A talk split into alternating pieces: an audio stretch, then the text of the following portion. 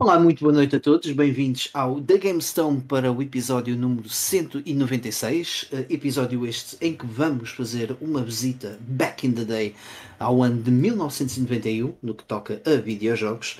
Um, e para esta discussão, eh, entre outras que nós vamos introduzindo aqui no, no nosso programa, tenho comigo o maluco uh, cabeludo.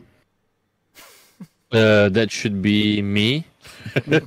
Hello. Deve ser, se calhar sou eu na tua eleição. Temos o maluco mais velho da turma. Uh, ok, presente. E temos um maluco com sotaque do norte. Fogo. Eu sou a única pessoa sã deste, deste podcast, como todos sabem. Uh, o meu nome é Mike. E vamos uh, então dar início aqui ao nosso Back in the Day, que o Ivan nos vai trazer com muito amor a carinho. E muita queira, claro. Sim, então pessoal, vamos lá para o Back in the Day, seus malucas, seus tômaros malucas. Ah, seus tômaros malucos. ok, Back in the Day. Então, vamos começar por 1992, que é o ano a seguir ao ano que nós vamos falar hoje uh, no tema principal. Uh, olhem, epá, que cena inacreditável. E vamos uh, até 1992 para falar da versão arcade de um jogo que se chama Avenging Spirit, uh, que é um action platformer onde controlamos inicialmente um de quatro personagens que nós podemos escolher no início do jogo. Um, e ao longo do jogo, a cena engraçada do, do Avenging Spirit é que ao longo do jogo, nós quando levamos hits, uh, transformamos-nos num um, ehm, fantasma e depois podemos possuir uh, os outros uh, personagens que estão pelo cenário. e ao, ao, início temos a escolha entre quatro, mas depois ao longo dos níveis vamos tendo muitas outras opções um, ehm, para, para possuirmos, vá, digamos assim. E a jogabilidade é, é, fica sempre diferente a cada personagem que nós utilizamos, o que dá. Um, ehm, Pá, faz com que a jogabilidade seja bastante. Uh, uh, como é que se diz? Diferente. Uh, porreira. Não secante. não me lembro da palavra que eu queria dizer. mas, enfim, é um jogo porreiro. Uh, tem uma jogabilidade muito sólida e tem uma banda sonora, por acaso, bastante fixe. E este jogo, curiosamente, o único port que existe para consolas caseiras uh, é um port para o Game Boy. Uh, que uh, no Japão é conhecido como Phantasm e aqui e nos Estados Unidos é conhecido pelo uh, nome original Avenging Spirit. Esse jogo é estupidamente caro um, e epá, as cópias completas normalmente rondam perto dos mil euros, quase mil euros basicamente. ainda bem que a Retrobit está quase, quase, quase a lançar uma re-release deste jogo, pá, uma edição uh, brutal, uh, nova, do Avenging Spirit, um, ehm, que deve chegar uh, a quem fez pre-order nas próximas semanas. Hello, I'm one of them, I want my game. por acaso estou bastante entusiasmado para experimentar a versão de Game Boy deste Avenging Spirit. Dizem que é um dos, uma das grandes hidden gems do Game Boy. E depois, vamos até 1997 para falar de um jogo que eu sei que o Mike adora, uh, é um dos jogos favoritos dele, uh, que é o The Grand Stream Saga. que sai para a PlayStation uh, no Japão nesta data. o que é que é o Grand Stream Saga? É um action RPG. Eu por acaso não sabia que é um sucessor espiritual do Soul Blazer e do Terra Enigma. Pá, não fazia a mínima ideia. e é um dos primeiros RPGs totalmente... RPG, tenho ideia que, que era. Que não, quer dizer, sei que, sei que era mau. Eh, agora... sabes que era mau, mas não sabes se era da ação. Uh... Não tenho ideia que era da ação, não sei porquê. Curiosamente, é um dos primeiros uh, eh, RPGs a ser 100% poligonal, um, 100% em 3D. Uh, tem, e tem cutscenes feitas pela Production IG. E vocês perguntam: ah, quem é que são esses sócios? Pá, são sócios que fizeram bué das cenas, incluindo, uh, vou dizer aqui alguns nomes muito sonantes que vocês provavelmente vão conhecer, mas fizeram a animação do filme do Ghost in the Shell, do End of Evangelion, do Sakura Wars The Movie, fizeram a, a série Blue Seed, Psycho Pass, uh, Furikuri, uh, Blood Plus, entre, pá, outros, se vocês forem checar uh, o que eles fizeram, tem uh, um catálogo muito, muito, muito vasto de, de coisas que, que fizeram. Uh, este Grand Stream Saga, quando saiu, teve uma recepção pá, medíocre. Uh, e hoje em dia foi largamente esquecido. Normalmente não, não ouço ninguém falar do Grand Stream Saga. Mas, uh, Mike, tens noção quanto é que este jogo teve na revista oficial PlayStation? Uh, posso procurar aqui. Uh, Dá-me eu, só um momentinho. Eu tenho a ideia de o conhecer por, inicialmente por ter visto a análise pela revista e de ter sido uma nota bastante 6 em 10, genérica. Assim. Pois, uma coisa assim do género, yeah. Uh, mas eu já te confirmo aqui. Uh, ok. Mas olha, posso dizer que eu lembro-me perfeitamente. Este foi um dos primeiros RPGs que eu acabei por jogar. Um, aluguei-o no Videoclube Disco Europa, na, lá em Mãe Martins, e epá, foi daqueles jogos que eu, por ter alugado e ter gasto dinheiro nele, uh, acabei por tentar usar aquilo o máximo possível, mas a experiência não estava a ser boa. Foi de, epá, e quando tu és miúdo, tens poucos jogos, estás a jogar um jogo em que tu sentes que não está a ser bom, é porque não está a ser bom de todo. Ou pelo menos eu não estava a perceber nada daquilo. Porque a gente, quando somos eh, miúdos, temos 9, 10 anos, não ligamos a essas coisas. E depois desta fase, voltaste a jogá-lo? Não. Tem, acho que eu tenho um ali, uh, mas não o joguei. Porque também, eu também o tenho na coleção já há algum tempo e, e sinceramente quando comprei até fiquei cheio de vontade de jogar. Precisamente por ser o tal suor espiritual do Terra Enigma e por aí fora. Mas uhum. depois de ter ouvido falar tão mal do jogo, Nunca mais voltei a pensar se querem pegar nele. Dá-lhe uma oportunidade. Claro que não, vou dar eventualmente, mas tem passado sempre para, para o fim da lista. Estava aqui, não... Ah, já encontrei. Foi na revista número 43, março de 1999, teve um 6 em 10. Epá, um 6 em 10. Pois, é, é, era qualquer coisa disso que eu também me lembrava. Ok, vamos passar para 1998, quando sai o Shock Troopers Second Squad para a Neo Geo MVS. Que é o quê? É o quê? É o quê? É a escola do Shock Troopers. Um, que, normalmente uh, ninguém fala sobre, sobre este jogo. Toda a gente se lembra muito do Shock Troopers original, mas nunca se ouve assim muita coisa sobre o Second Squad.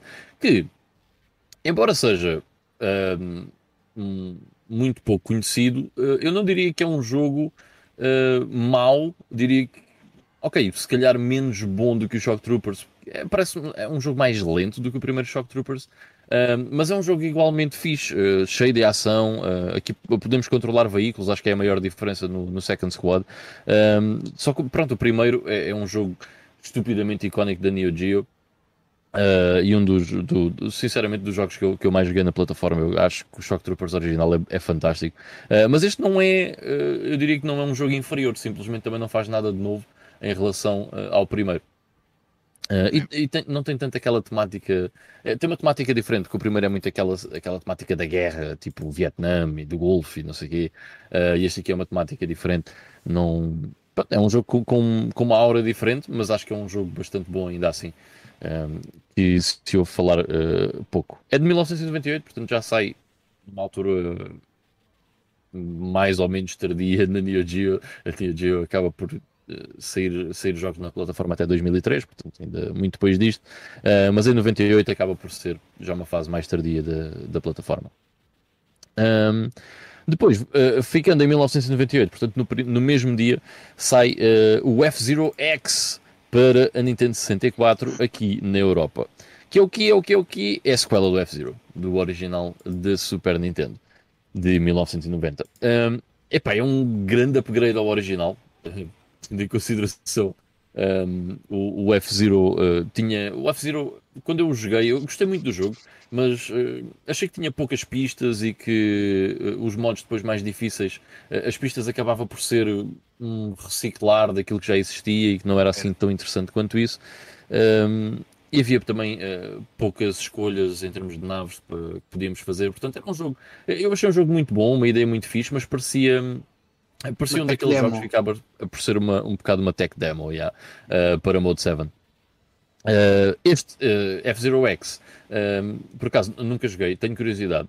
eu fui ver mais coisas sobre ele agora por causa deste Back in the Day. Epá, gostei bastante do que vi.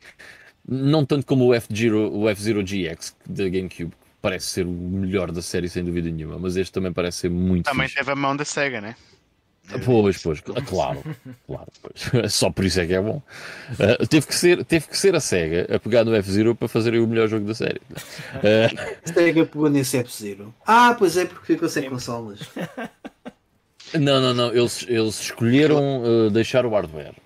Ele, aquilo até começou por ser um jogo arcade, Mike. Eles, esqueceram, eles, eles escolheram ficar sem o, sem o hardware, que era para, para poder ajudar a Nintendo a fazer jogos como o F-Zero GX. A Nintendo, a Xbox, a PS. Xbox, eles, exatamente.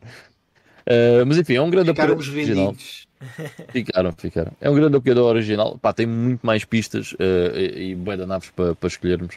Uh, o jogo quando saiu foi bem, bem recebido. Principalmente aquilo que o pessoal mais disse de, de bem foi a jogabilidade e a frame rate alta, que ajuda imenso à sensação de velocidade. E vocês, lá está, tal como no GX, a sensação de velocidade neste jogo é, é impressionante.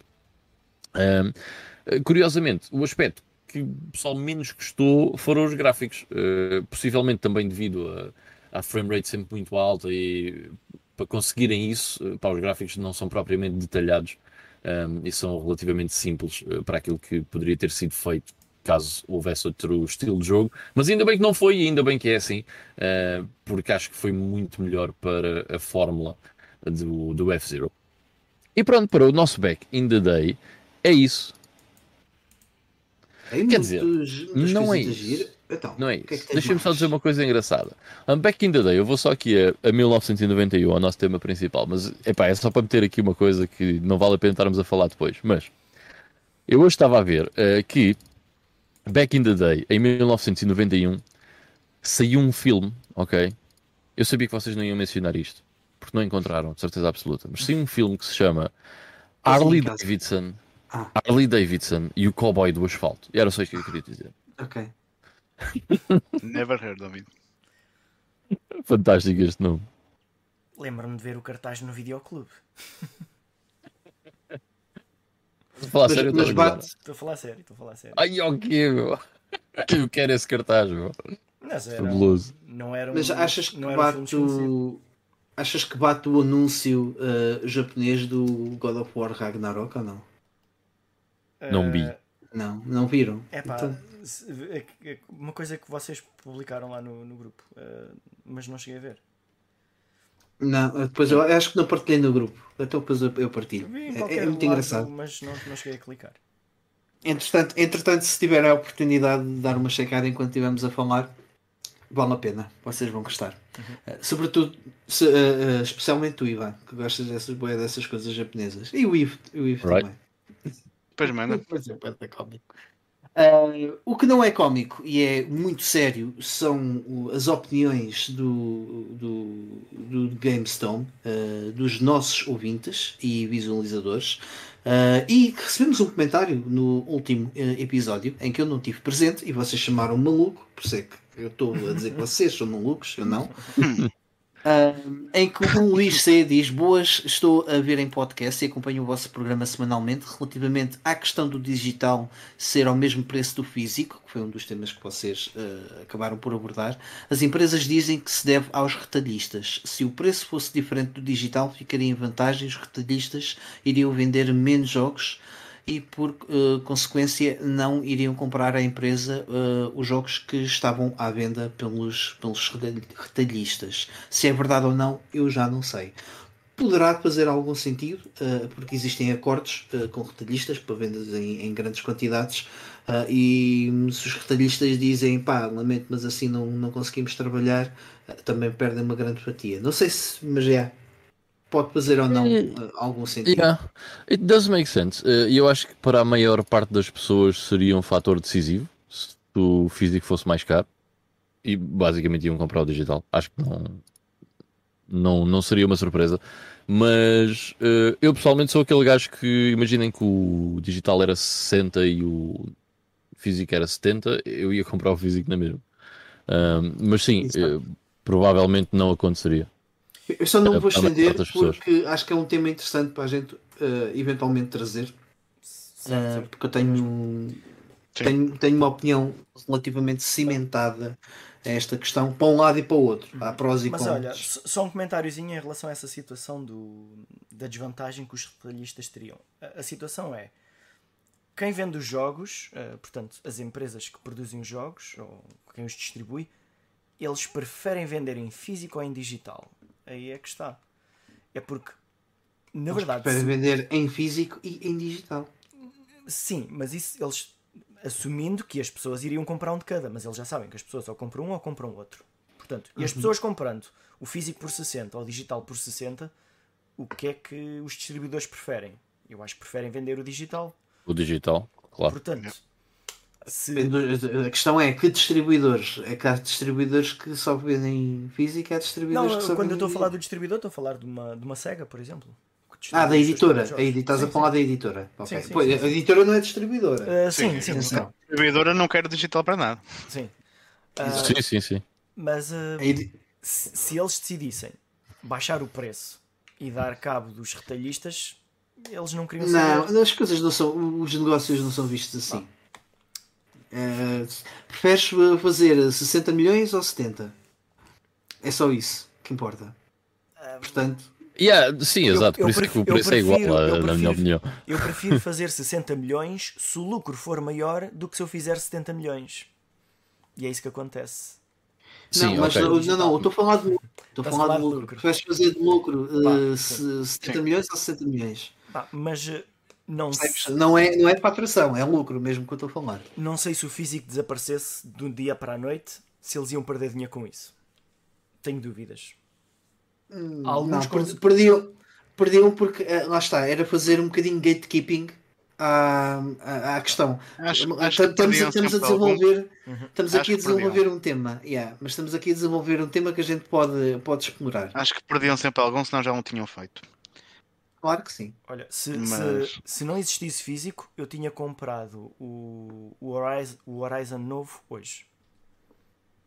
Porque vi uma edição especial Não que até estava ok. barata, só que traz o código. Como traz o código, não traz o jogo, eu não quis. Se não existisse físico, eu, pronto, olha, tem que ser. E teria comprado, portanto.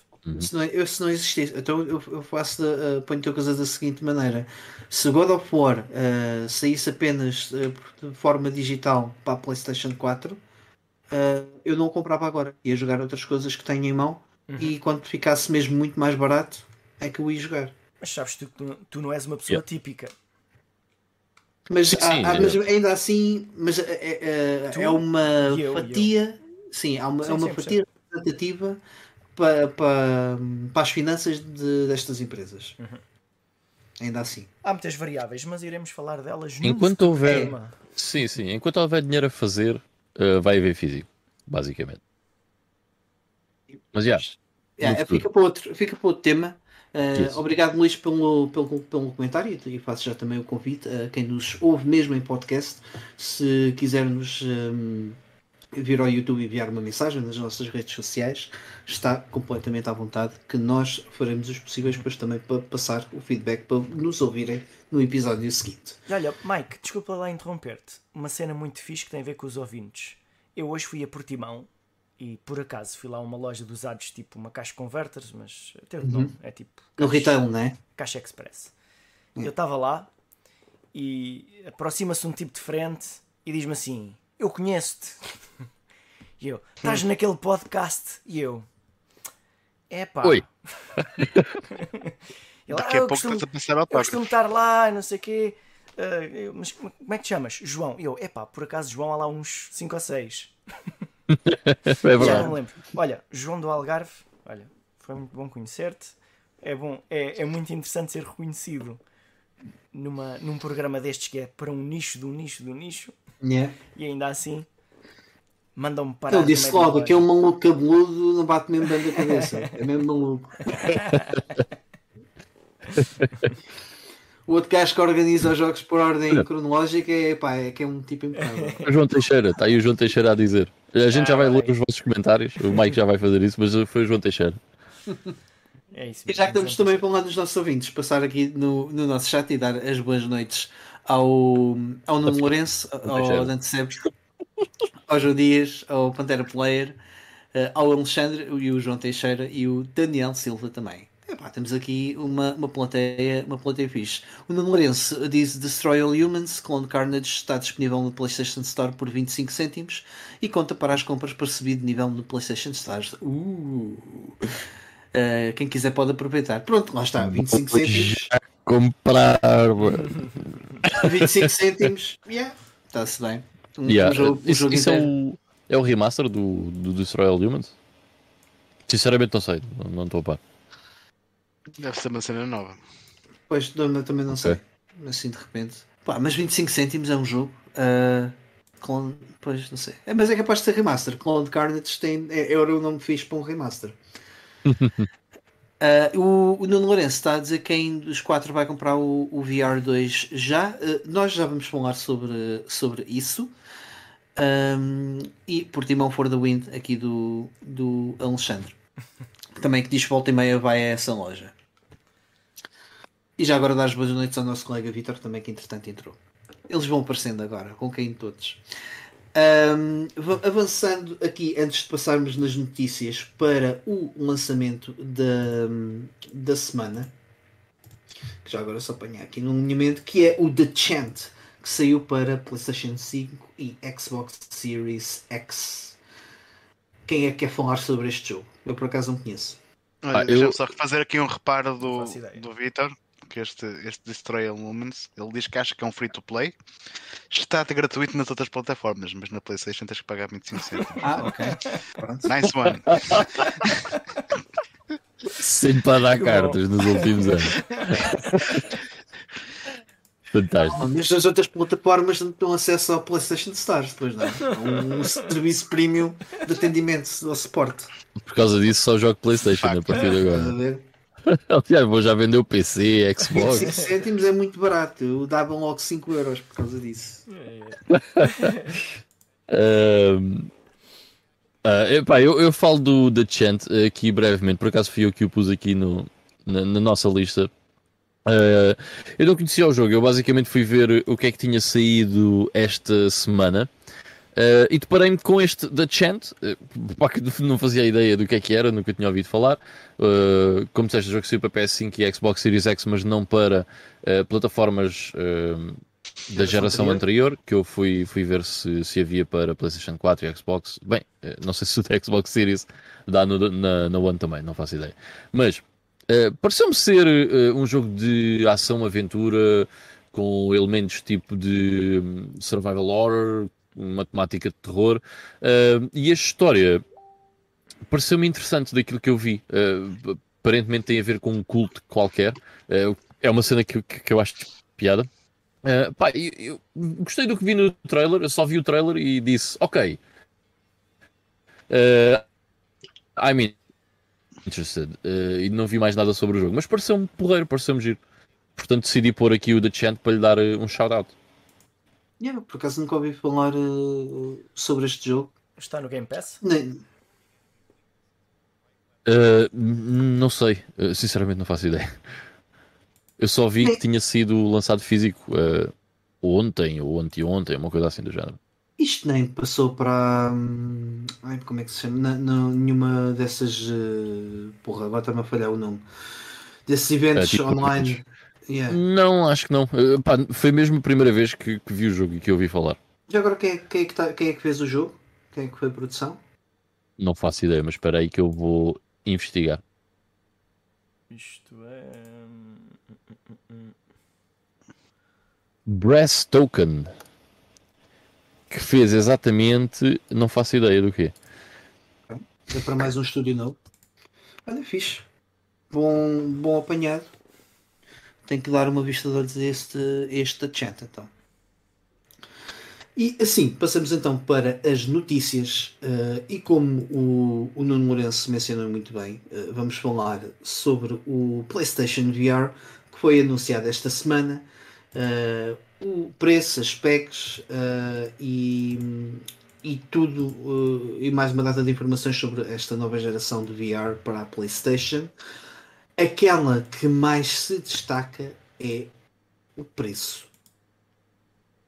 Que yeah. se não estou em erro, estava aqui a verificar, acho que era 550, yeah, 550, basicamente é isso, 550 dólares, uh, 530 libras, uh, portanto o mercado europeu também há de andar ali nos 550 euros. Uh, eu já ouvi, por acaso eu estou um bocado fora daquilo que é o mercado de VR e dos capacetes, sei que tem, tem havido uma evolução muito grande nesta, nestas tecnologias uh, e que este VR, portanto, tendo em conta a, a, tecnologia existente e os capacetes de realidade virtual que, que existem, até, até está mais ou menos dentro dos preços. Só que há aqui um detalhe que, pelo menos eu falo por mim, eu acho que o PlayStation VR é um, é um artigo para as massas ou não? Ou é uma coisa mesmo para nicho?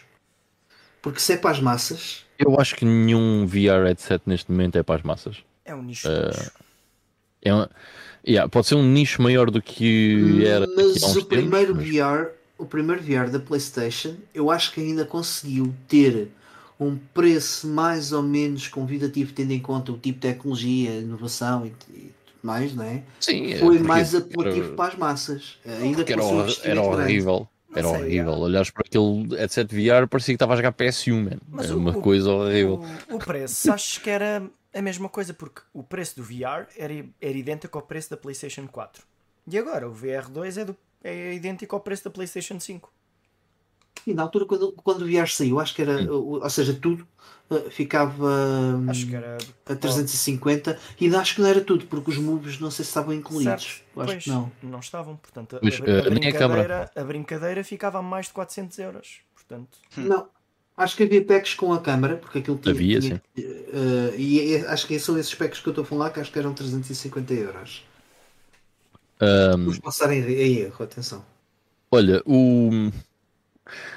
O Pantera está a dizer que, foi, que é João e que é do Algarve, mas não foi ele, mas o João Dias diz que foi uh, quem falou contigo uh, no Algarve. João Dias fez. Será que é? Será que é, foi o João Dias? É que há boés Joões aqui, pá.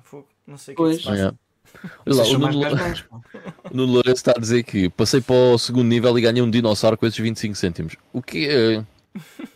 Eu não estou a par. Faz toda a diferença.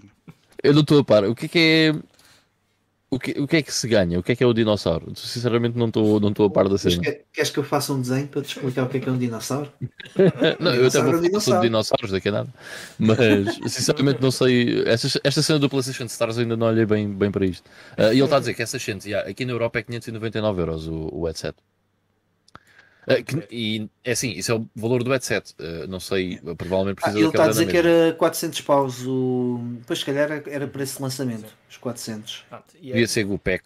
E aqui o, o grande pormenor de, de, do VR2 é que, apesar dos jogos de PlayStation 4 serem compatíveis com a PlayStation 5, os jogos para o VR da PlayStation 4 não são compatíveis com este, com a este sério? headset. Yeah.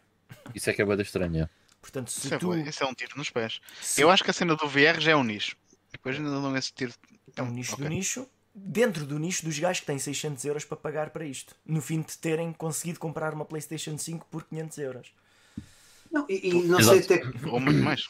Porque repara, não sei até que ponto é que os entusiastas de VR, de, de VR uh, vão, vão olhar para este dispositivo como uma boa opção, tendo em conta ah, que o ou seja, porque isto vai ficar uh, fechado na, na, PlayStation 5 e portanto não, não, não, não vais ter uh, muita evolução, diria eu. Uh, também não sei como. Se lá está, o futuro dirá. É, é estranho, é estranho. Olha, Mas o, o, tendo em conta a primeira geração de VR foi aquilo e epá, o que é que tu tiveste assim de extraordinário? tiveste algumas coisas interessantes. O Astrobot é o que o pessoal mais fala, que é, ou seja, a experiência mais interessante uh, na, na PlayStation, mas depois. Mas, mas até isso não faz muito sentido, porque isto não é um aparelho. Uh, portanto, o Astrobot é uma coisa mais amigável para crianças, mas isto não é um aparelho para crianças. Uh, nos, nos vídeos de lançamento destes jogos que agora. Era para maiores de 12 anos, não Sim. recomendava mesmo. Aí é que está, porque o capacete não é, não é suposto ser usado por crianças menores. E aqui com este, com este headset também há um jogo que é claramente para crianças, tipo 5 ou 6 anos, e que não vai ser muito apelativo a quem tenha 12 anos para eu, cima. Eu vou-te contar uma coisa, Carlos, mas não digas a ninguém. O, o GTA V também é só para maiores de 18 anos. Mas há boeda que crianças de Sim, 10 sim, anos mas, 11 que mas fisicamente, Mas atenção, fica aqui entre nós. Certo, ok? certo, O pessoal do chat. mas uma criança, espalhem muito essa uma, uma criança de 10 anos consegue pegar no comando, agora uma criança de 10 anos pode não conseguir enfiar o capacete bem na cabeça. É essa, Não, mas, e, essa e- e é- diferença. e- sim, e é- e a, a outra diferença é que eu acho que é o tipo de tecnologia, por, eh, lá está, por ser bastante imersiva e até hum, para nós não é, faz-nos muito- não é muito confusão. saudável. não é? Não, não, é, e é daquelas coisas que um, um- pai que depois eh, experimente isso, porque os pais que vão comprar isto, de certeza que vão experimentar, ah, sobretudo nos dias de hoje, vão perceber que se calhar isto não é uma boa opção para as crianças deles.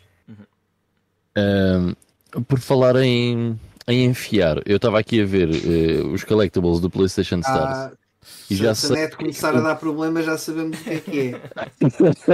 E eu já sei o que é que podia fazer com, com isto, que era eh, chegar ao pé da Sony e enfiá-los ahm, onde nós sabemos. Pá, Enfiá-los na seneita. Digo aí nos comentários como é que se escreve. Mas, porque tivemos aí op- opiniões divergentes. Ahm, epá, isto parece-me uma autêntica perda de tempo. ah, em vez de estarem a fazer jogos, estão a fazer isto. Epá, meu Deus do céu. Ah, mas pronto, basicamente a cada nível que o pessoal sobe no PlayStation Stars dão uma. Não é uma figura, certo? Porque é digital, é uma imagem em 3D. E I é o guess. NFT, meu. É o NFT, estás a brincar? Não, não, Deve- não é? Será? não deve, não deve ser, porque senão tinha que ser único. Oh my god. Pois é. Pois é, Então é pois é. NFT tipo feito aí em copy-paste. Uma coisa assim do género. I don't get it. I don't get it. Tirem-me deste mundo. Bem, eh, siga.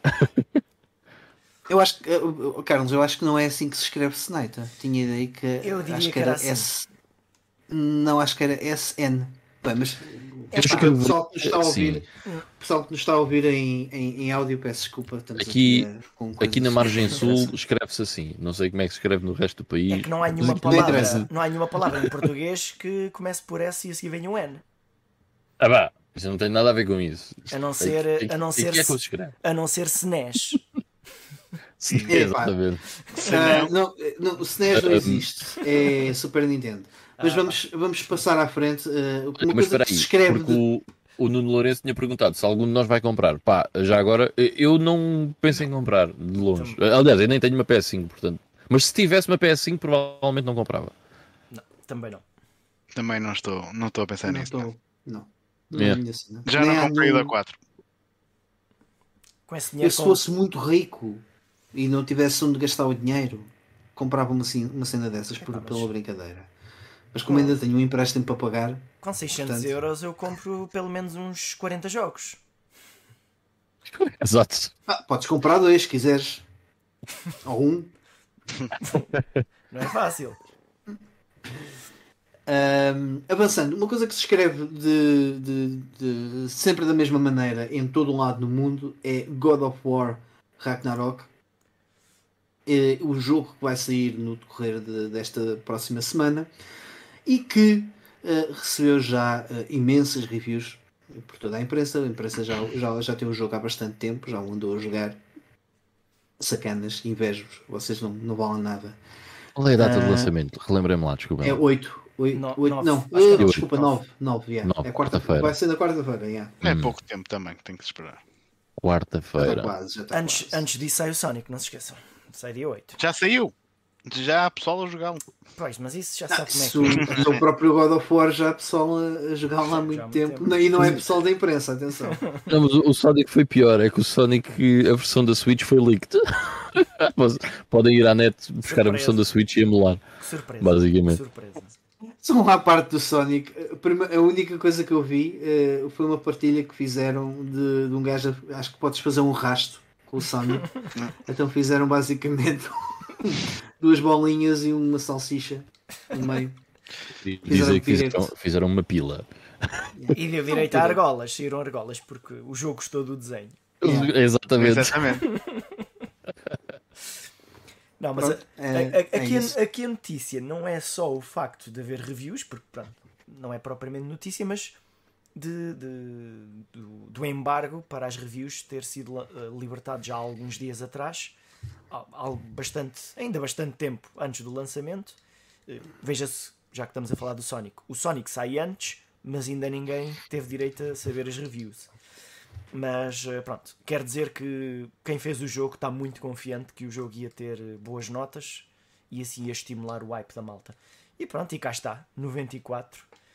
Ahm, ainda não chega ao 96 de outro certo jogo. que Do Elden. Ring, que eu também fui ver. E acho que também não vai chegar aos pés dos 80 que o Sonic vai ter. Se Epá, tiver estás confiante. 30, mas o- 80, Mas- sim, vai estar nos 80, sim, sim, sim. o pessoal que anda a jogar essa versão da Switch que foi leaked diz que o jogo está fixe. E provavelmente é a versão, Pior. a, a pior Mais. versão. Sim, Yeah. mais E diz que o jogo está bacana. Portanto, vamos ver, vamos ver. Eu não sei nada, mas eh, eu imagino que possa ser um, sei lá, um Shadow of the Colossus, mas com o Sonic. Vamos ver. We'll see. Mas eu, eu pá, estou estou bem curioso na cena do God of War por duas coisas. Primeiro, estou bem curioso para, para jogar o jogo, por acaso. Um, I think it's gonna be very good. Um, mas ao mesmo tempo estou bem curioso para saber o que é que eh, aquela imprensa mais mainstream eh, vai escolher para o top 10 eh, de 2022. 22, pois é. Qual é que vai ser o Game of the Year 2022? Porque eu acho que é bem difícil eh, passares o Elden Ring, mas se há jogo que eu poderia fazer na, na imprensa generalista, acho que era o God of War. Não, vai, Eh, olha, vai ser, vai ser muito semelhante a 2018 entre Red Dead Redemption 2 e God of War. E E- acho que e- o, resu- o resultado vai ser o mesmo. Qual é que é exclusivo de PlayStation? É esse que ganha.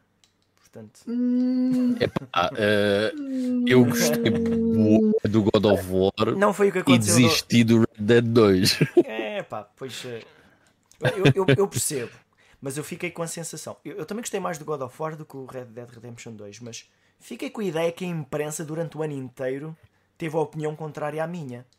Mas depois no final, Tiveste uma surpresa. Eu, eu, eu, eu mais diria, o God of War leva a vantagem de ser um jogo que sai agora, portanto as pessoas quando acabarem o jogo e entretanto forem fazer as votações e tudo mais, ou seja, o jogo vai estar mais vivo eh, e, e acaba por su- Claro. suplantar um pouco eh, o, o hype do, do Elden Ring, Eh, mas é só isso. acho que sim. É como nos, É como nos. Oscars, os filmes muito recentes são os que aparecem lá na- na- nos prémios. Não, e repara, mesmo, mesmo nós, eh, por exemplo, o, o Ivan acabou há pouco tempo o Plague Tale e, e estava a dizer que, que foi dos melhores jogos e não, não ficou na dúvida se seria melhor que o Elden Ring ou não. Porque- não, Yeah. it's not, yeah.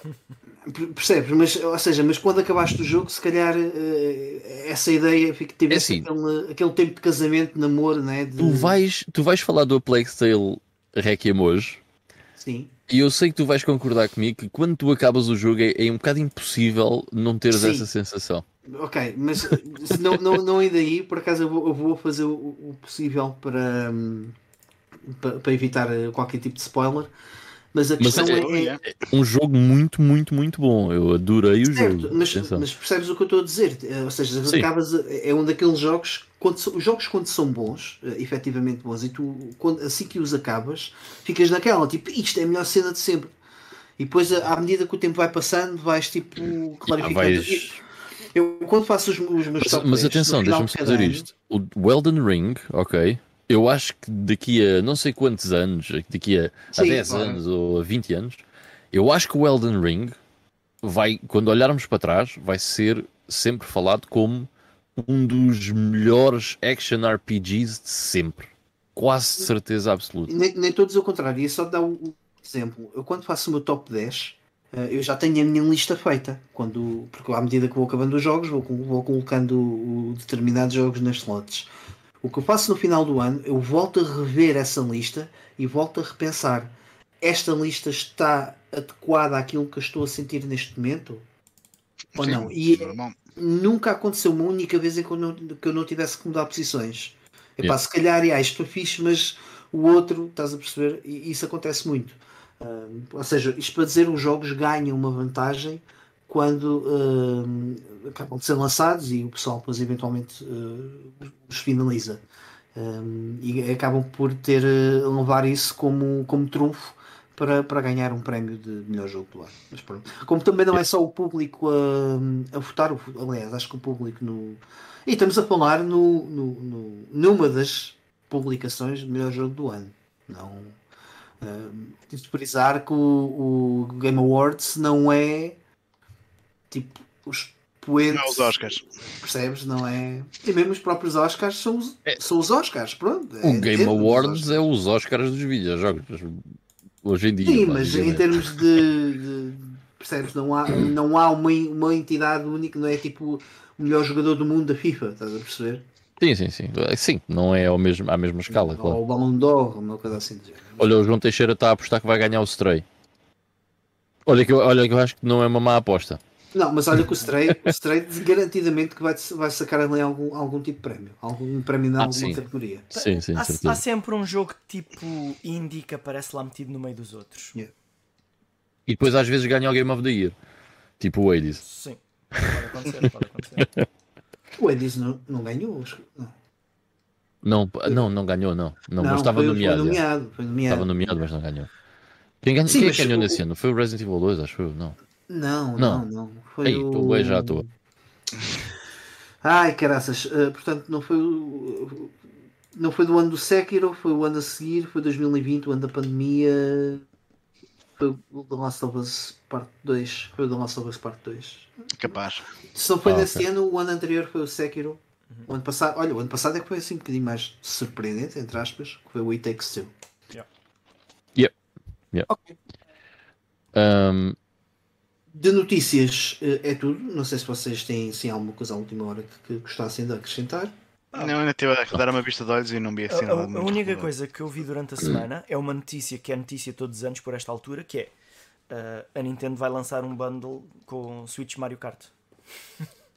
para agora para Black Friday. É o costume. É? Sim. Com o Switch e o Mario Kart? Isso Sim. É um bundle que já aconteceu há uns anos. Acontece todos os anos. ah, ok. Pronto. Está bem. E a... Ao menos fosse com o Super Smash. Nem sequer é a, a Nintendo Switch com o ecrã OLED. É, tipo, ainda vai. A, EV, a EV2 ainda? Sim, sim. É sim. para escoar. É para escoar stock. Yeah. Mais uma Antes vez. de passarmos só ao nosso tema central, só fazer aqui uma, uma nota que está a decorrer neste momento o, o IndieX, que é um, um, um evento de, de, jogos indie que acontece aqui em Portugal, eh, uma montra uh, que traz jogos de, de todo o mundo uh, e, e, neste este ano tem uma parceria do RTP Arena uh, com o, o Rubber Chicken e não sei se este ano eles também têm o apoio da Steam como tiveram o ano passado.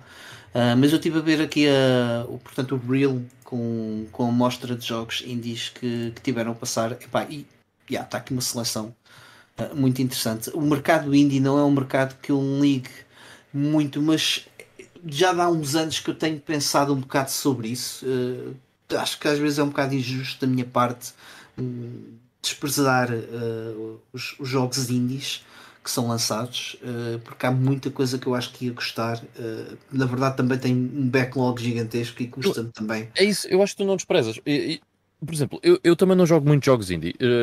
Uh, jogo, epá, já joguei, já joguei vários e muito bons. Mas jogo muito mais os jogos normais, vá, vamos chamar jogos normais, é ridículo, mas vamos chamar jogos normais do que jogos Sim. indie. Uh, mas é, é, por isso que estás a dizer que é o backlog, certo? Que é, há, há, tanta coisa para trás que eu ainda não cheguei à era Uh, ou seja, a era Índia ainda não é retro e eu jogo as coisas estão para trás e as coisas de agora, portanto é um não, bocado. Mas não é tanto por isso, sabes? Não há um jogo, por exemplo, não, não há um jogo indie que eu, que eu diga, é pá, vai sair isto, isto deve ser bem louco, eu quero jogar, eu quero isto agora. Ah, porque eu também não estou atento a isso, e de certeza, e, e, por exemplo, já vi cenas, o Dead Cells, parece-me incrível, uhum. o, aquele, o, o Hades, The Messenger.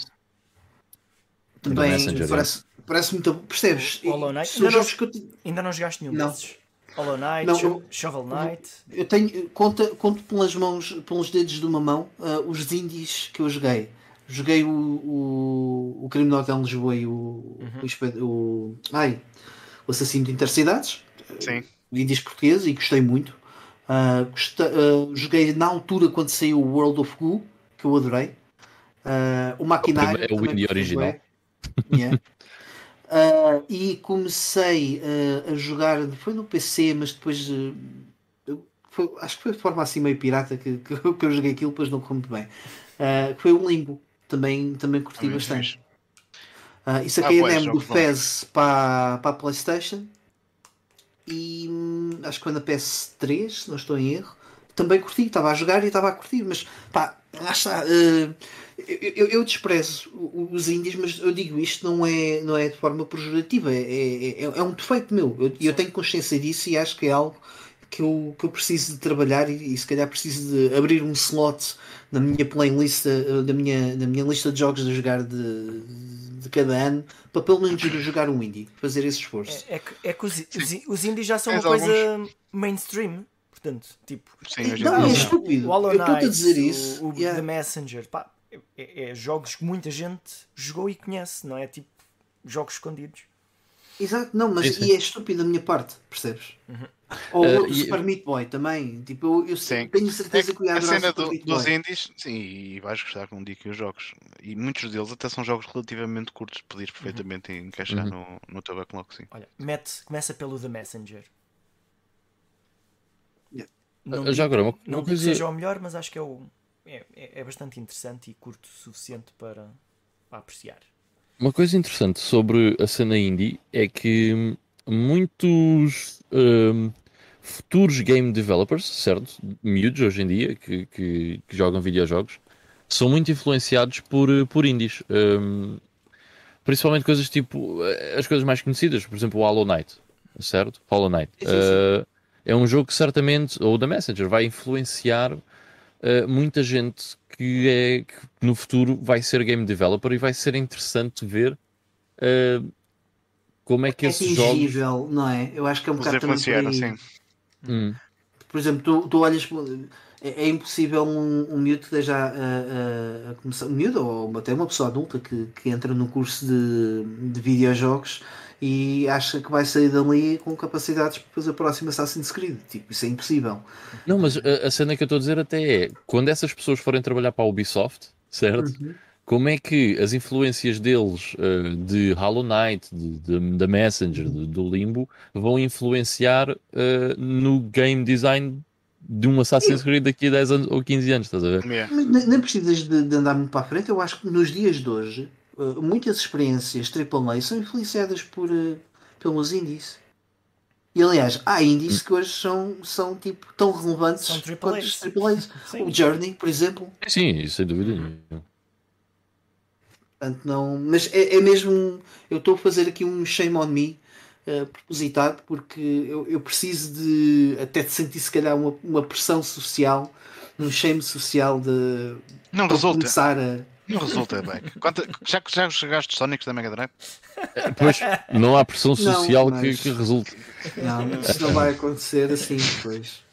Uh, olha, o Cadastro está a dizer boas noites, boa noite, Cadastro, como é que é? Uh, olha, o Vitor estava a dizer que o Stray é o novo It Takes Two.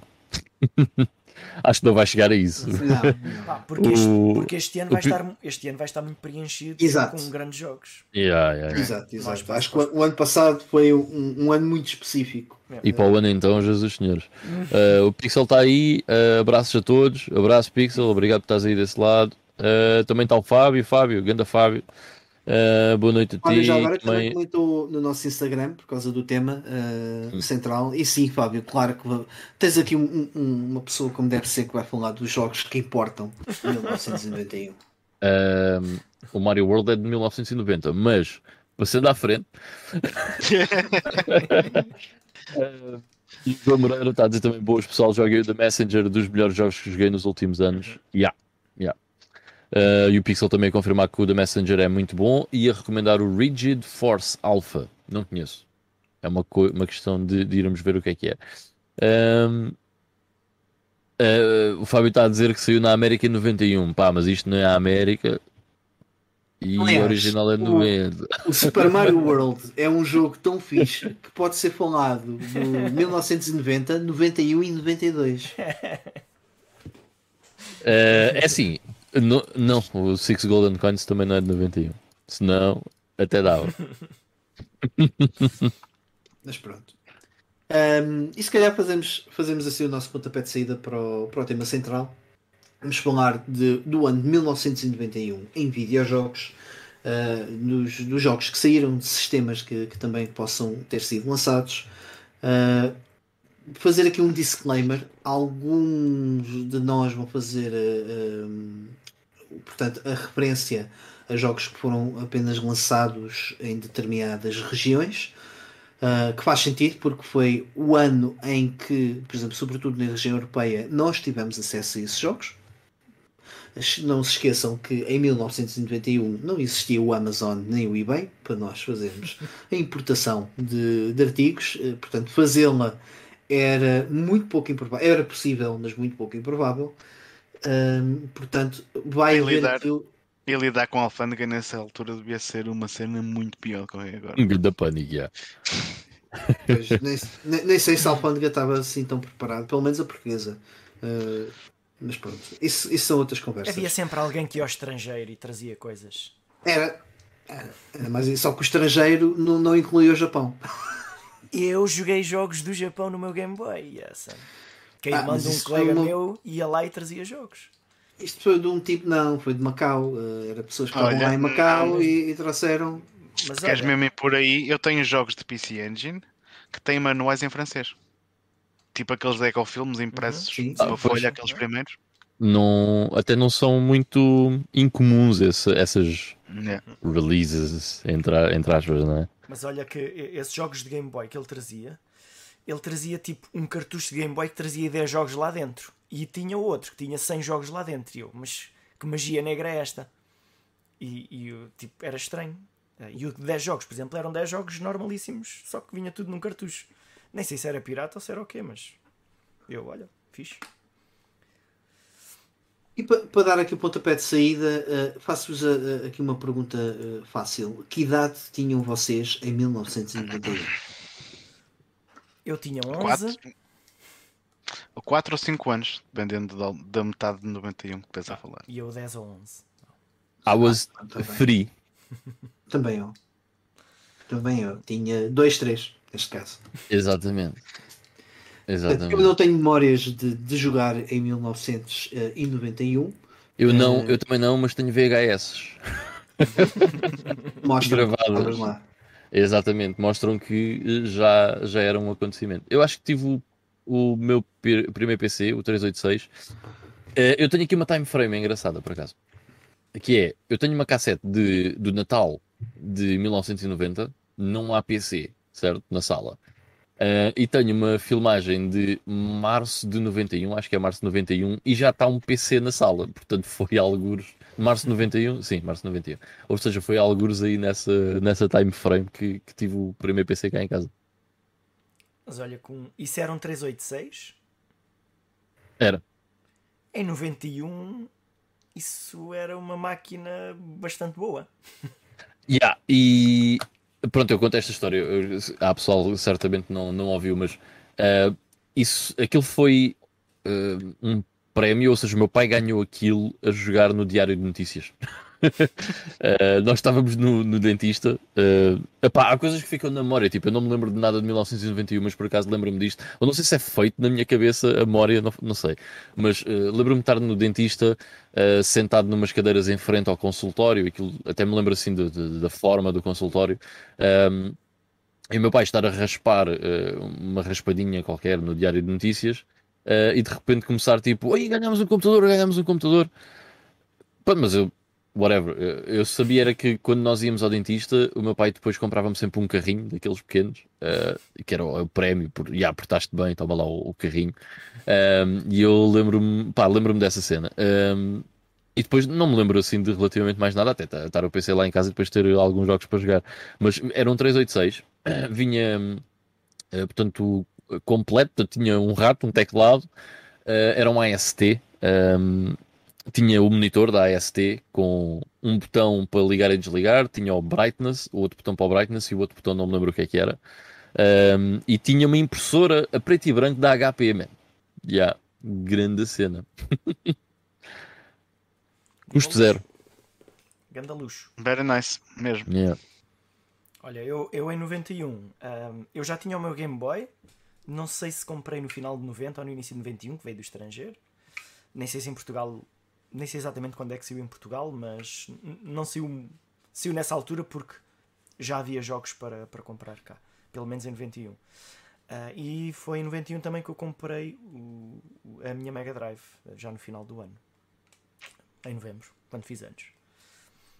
Eu não tinha nada relacionado com videojogos em 91, mas lembro-me de ter ido nessa altura, eu acho que já foi perto do, do inverno, a casa de uns, uns colegas dos meus pais, do trabalho.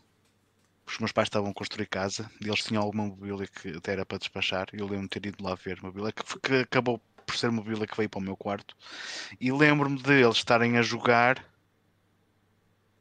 Sonic 1 na Mega Drive e o outro era o Italia 90, era esse que eu estava aqui a tentar puxar pela cabeça. Hum. Portanto, foi o meu primeiro contacto com uma consola da Sega e por acaso desde essa altura a cena do Sonic nunca mais me, me saiu da cabeça, mas ainda não tinha muito, não tinha ficado muito com o bichinho de ter uma consola, isso já veio mais tarde, porque eu já sabia que na altura ter uma consola era uma coisa cara. Ah, e eu nunca fui muito pe- pedir prendas caras aos meus pais, portanto, nunca, nunca foi muito a cena de ter uma consola só, só começou mesmo a vir mais tarde, quando todos os meus amigos já tinham qualquer coisa. Eu pensei, vou que tem. Come on. também, também, gostei, eu também qualquer- tenho que ter. qualquer coisinha. Ah, toma lá uma Master System e não digas que não vais daqui. Yeah. Olha, no máximo em 91 trocava, meti- trocava não, metia as BHS para ver de manhã, que a minha mãe não curtia de acordar cedo, e eu acordava tipo antes de- das emissões começarem até, sobretudo aos fins de semana, Ah, e lá tinha que me desenrascar, se queria ver bonecos. Então, Tu não eras desses. Não vias o 70, Jesus, ve- não vias o 70 vezes 7 e o programa da agricultura? Ou isso Pá, não, se calhar não. não é do teu tempo. De 91, não sei se dava, se dava isso.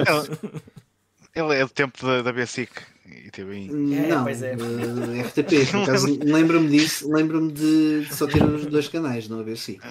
É isso, também me Ah. lembro. Mas as duas coisas que eu me lembro mais antigas, assim, de ver na televisão, que me lembro de eu ir ver por iniciativa própria, era o wrestling, que dava ou sábado ou domingo de manhã na Sábado de televisão. manhã. Sábado de manhã. E era o, o circo do Batatinha, né? Yeah. Que era, Também. depois, vem, RTP. depois aparece o Batatudo na TVI. ah, mas Tá, já lembro do circo do os gajos tinham, os gajos tinham numa cena. Sendo grande. bem fixe. Eu, eu fui lá. Mimi, eu estive está lá. aqui. Eu estive lá com a minha escola.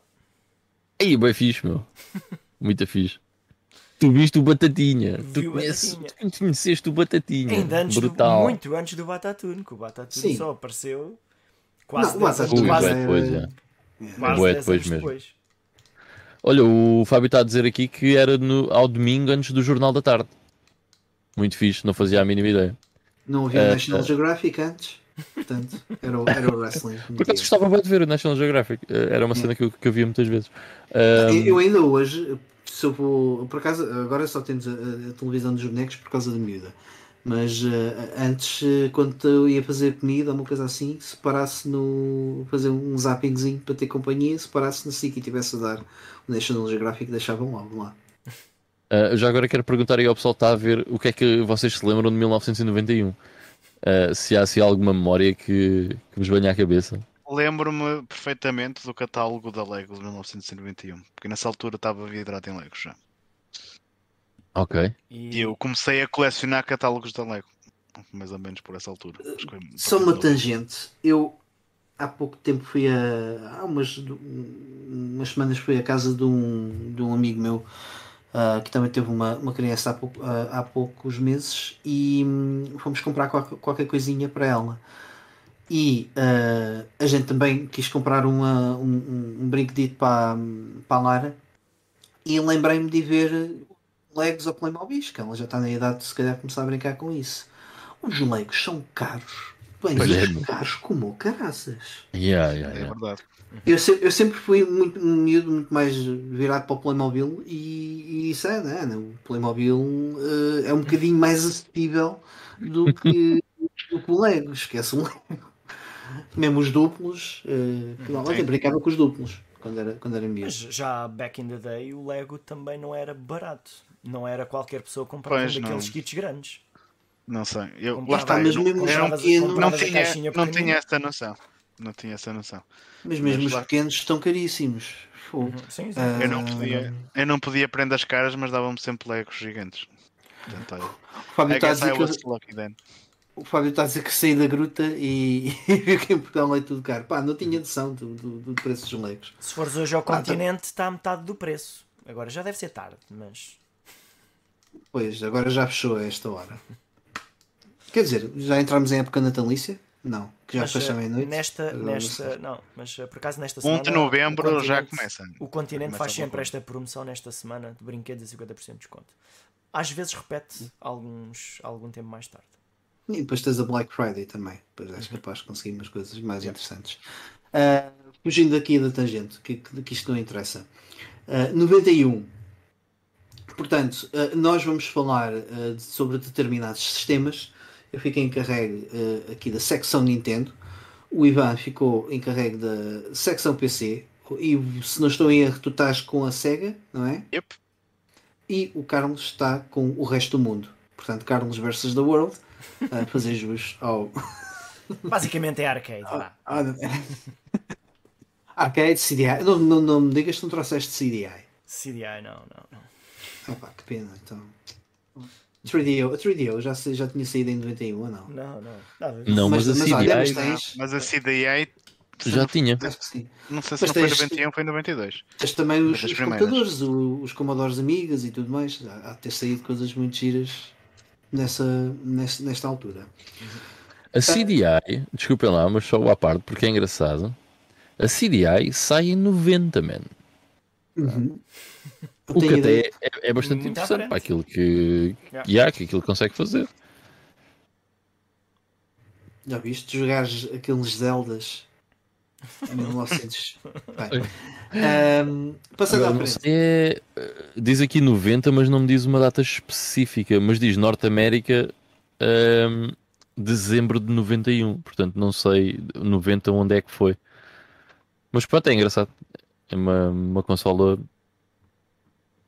Em termos de, porque tem CDs, vídeos, não sei o quê, por acaso era muito interessante. Para, para 1990 era muito, muito interessante. Mas olhem, para dar aqui o pontapé de saída, até antes da gente falarmos, eu se Isso. calhar até vou aqui eh, dar um bocadinho a voz eh, aos nossos ouvintes que comentaram eh, Boa, os boa. comentários no Facebook Uhum. e, e eles, eh, portanto, desafiei-os a, a referirem a alguns jogos. Certamente alguns, se calhar, até vamos aqui falar, mas vamos ver se a gente se esquece de algum destes. Então, olhem, temos aqui o Pedro Jerónimo que destaca eh, o Turrican 2 e o Monkey Island 2. Eh, portanto, o, o Turrican 2. Alguém vai falar do Turrican 2? Não. Não. Mas ele diz que é um jogo incrível com uma banda sonora espetacular. Monkey Island 2. Sim? Ah, yeah. Epá, agora estou assim um bocado naquela, né? Porque realmente passou-me o Turrican 2. Ah, mas pronto, fica a menção ao Turrican 2. Certamente deve ser um jogo fantástico. Ah, e eu realmente não o tinha aqui na minha lista e sei em 91 para Commodore 64, Amiga, Atari ST, Amstrad CPC e ZX Spectrum. Ha- Haverá sempre jogos que a gente não vamos aqui comentar, por, lá, por um Claro, claro, outro, claro.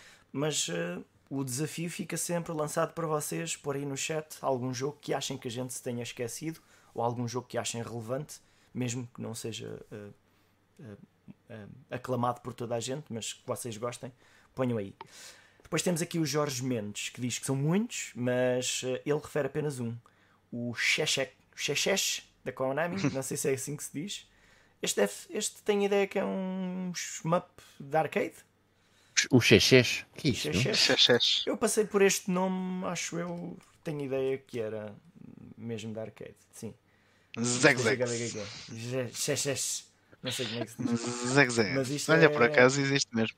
É, é um Eh, shmup. Sim, é um shmup. Uh, não não está na minha lista, mas eu vou acreditar. Eu vou acreditar que é, um, Zeco, que é um grande jogo. Se é da é Konami, Konami tava- é, dominava. Aqui o Pedro Jerónimo diz que em 21 só tinha o Amiga 500. Fala do Turrican 2, Monkey Island 2, Alien Breed, Lemmings, Alien Breed. Yeah, jogo. Lemmings Another World e, Another micro, e Micro Machines. Muito bem. Grandes jogos Micro aqui. Machines. Yeah. Pá, o, o deixa só fazer aqui uma menção. Algum de vocês tinha o Alien Breed nas vossas listas? Tens? Tenho. Tá, ok, então a gente já, já, já fala. Ah, Deixa eu só dizer que o, o, o Alexandre está a dizer que a maneira que teve de convencer a mãe a comprar uma Mega Drive foi escrever no caderno inteiro Sega Mega Drive. O Onix, grande endurance, né? E o Daniel Silva está a dizer que tinha dois anos em 1991. Então deves ter boa de memórias, meu. De certeza que te lembras de montes de coisas de 1991. Em- Mas graças ao meu irmão mais velho, em 98 99, ainda joguei uh, coisas mais antigas no, dos inícios dos anos 90. Pois. É tipo os. uh, Diz-me se é, mas se calhar foi tipo os leftovers, né? Ele está a dizer na, na NES, portanto, está, ah, olha, toma lá a console do teu irmão, diverte. Yeah. Mas os meus amigos têm uma, têm uma PlayStation. Ela, toma lá uma console de 83. Mas pronto. Sim, que eu tinha irmãos mais velhos, sofria um bocadinho. Eu por acaso nu- nu- nunca sofri. As coisas sempre foram para, para nós os dois. Eh, Se bem que o meu irmão também faz 10 anos de diferença, não há tipo essas guerras de não, não, tu ficas Yeah. com, com os restos. Hum.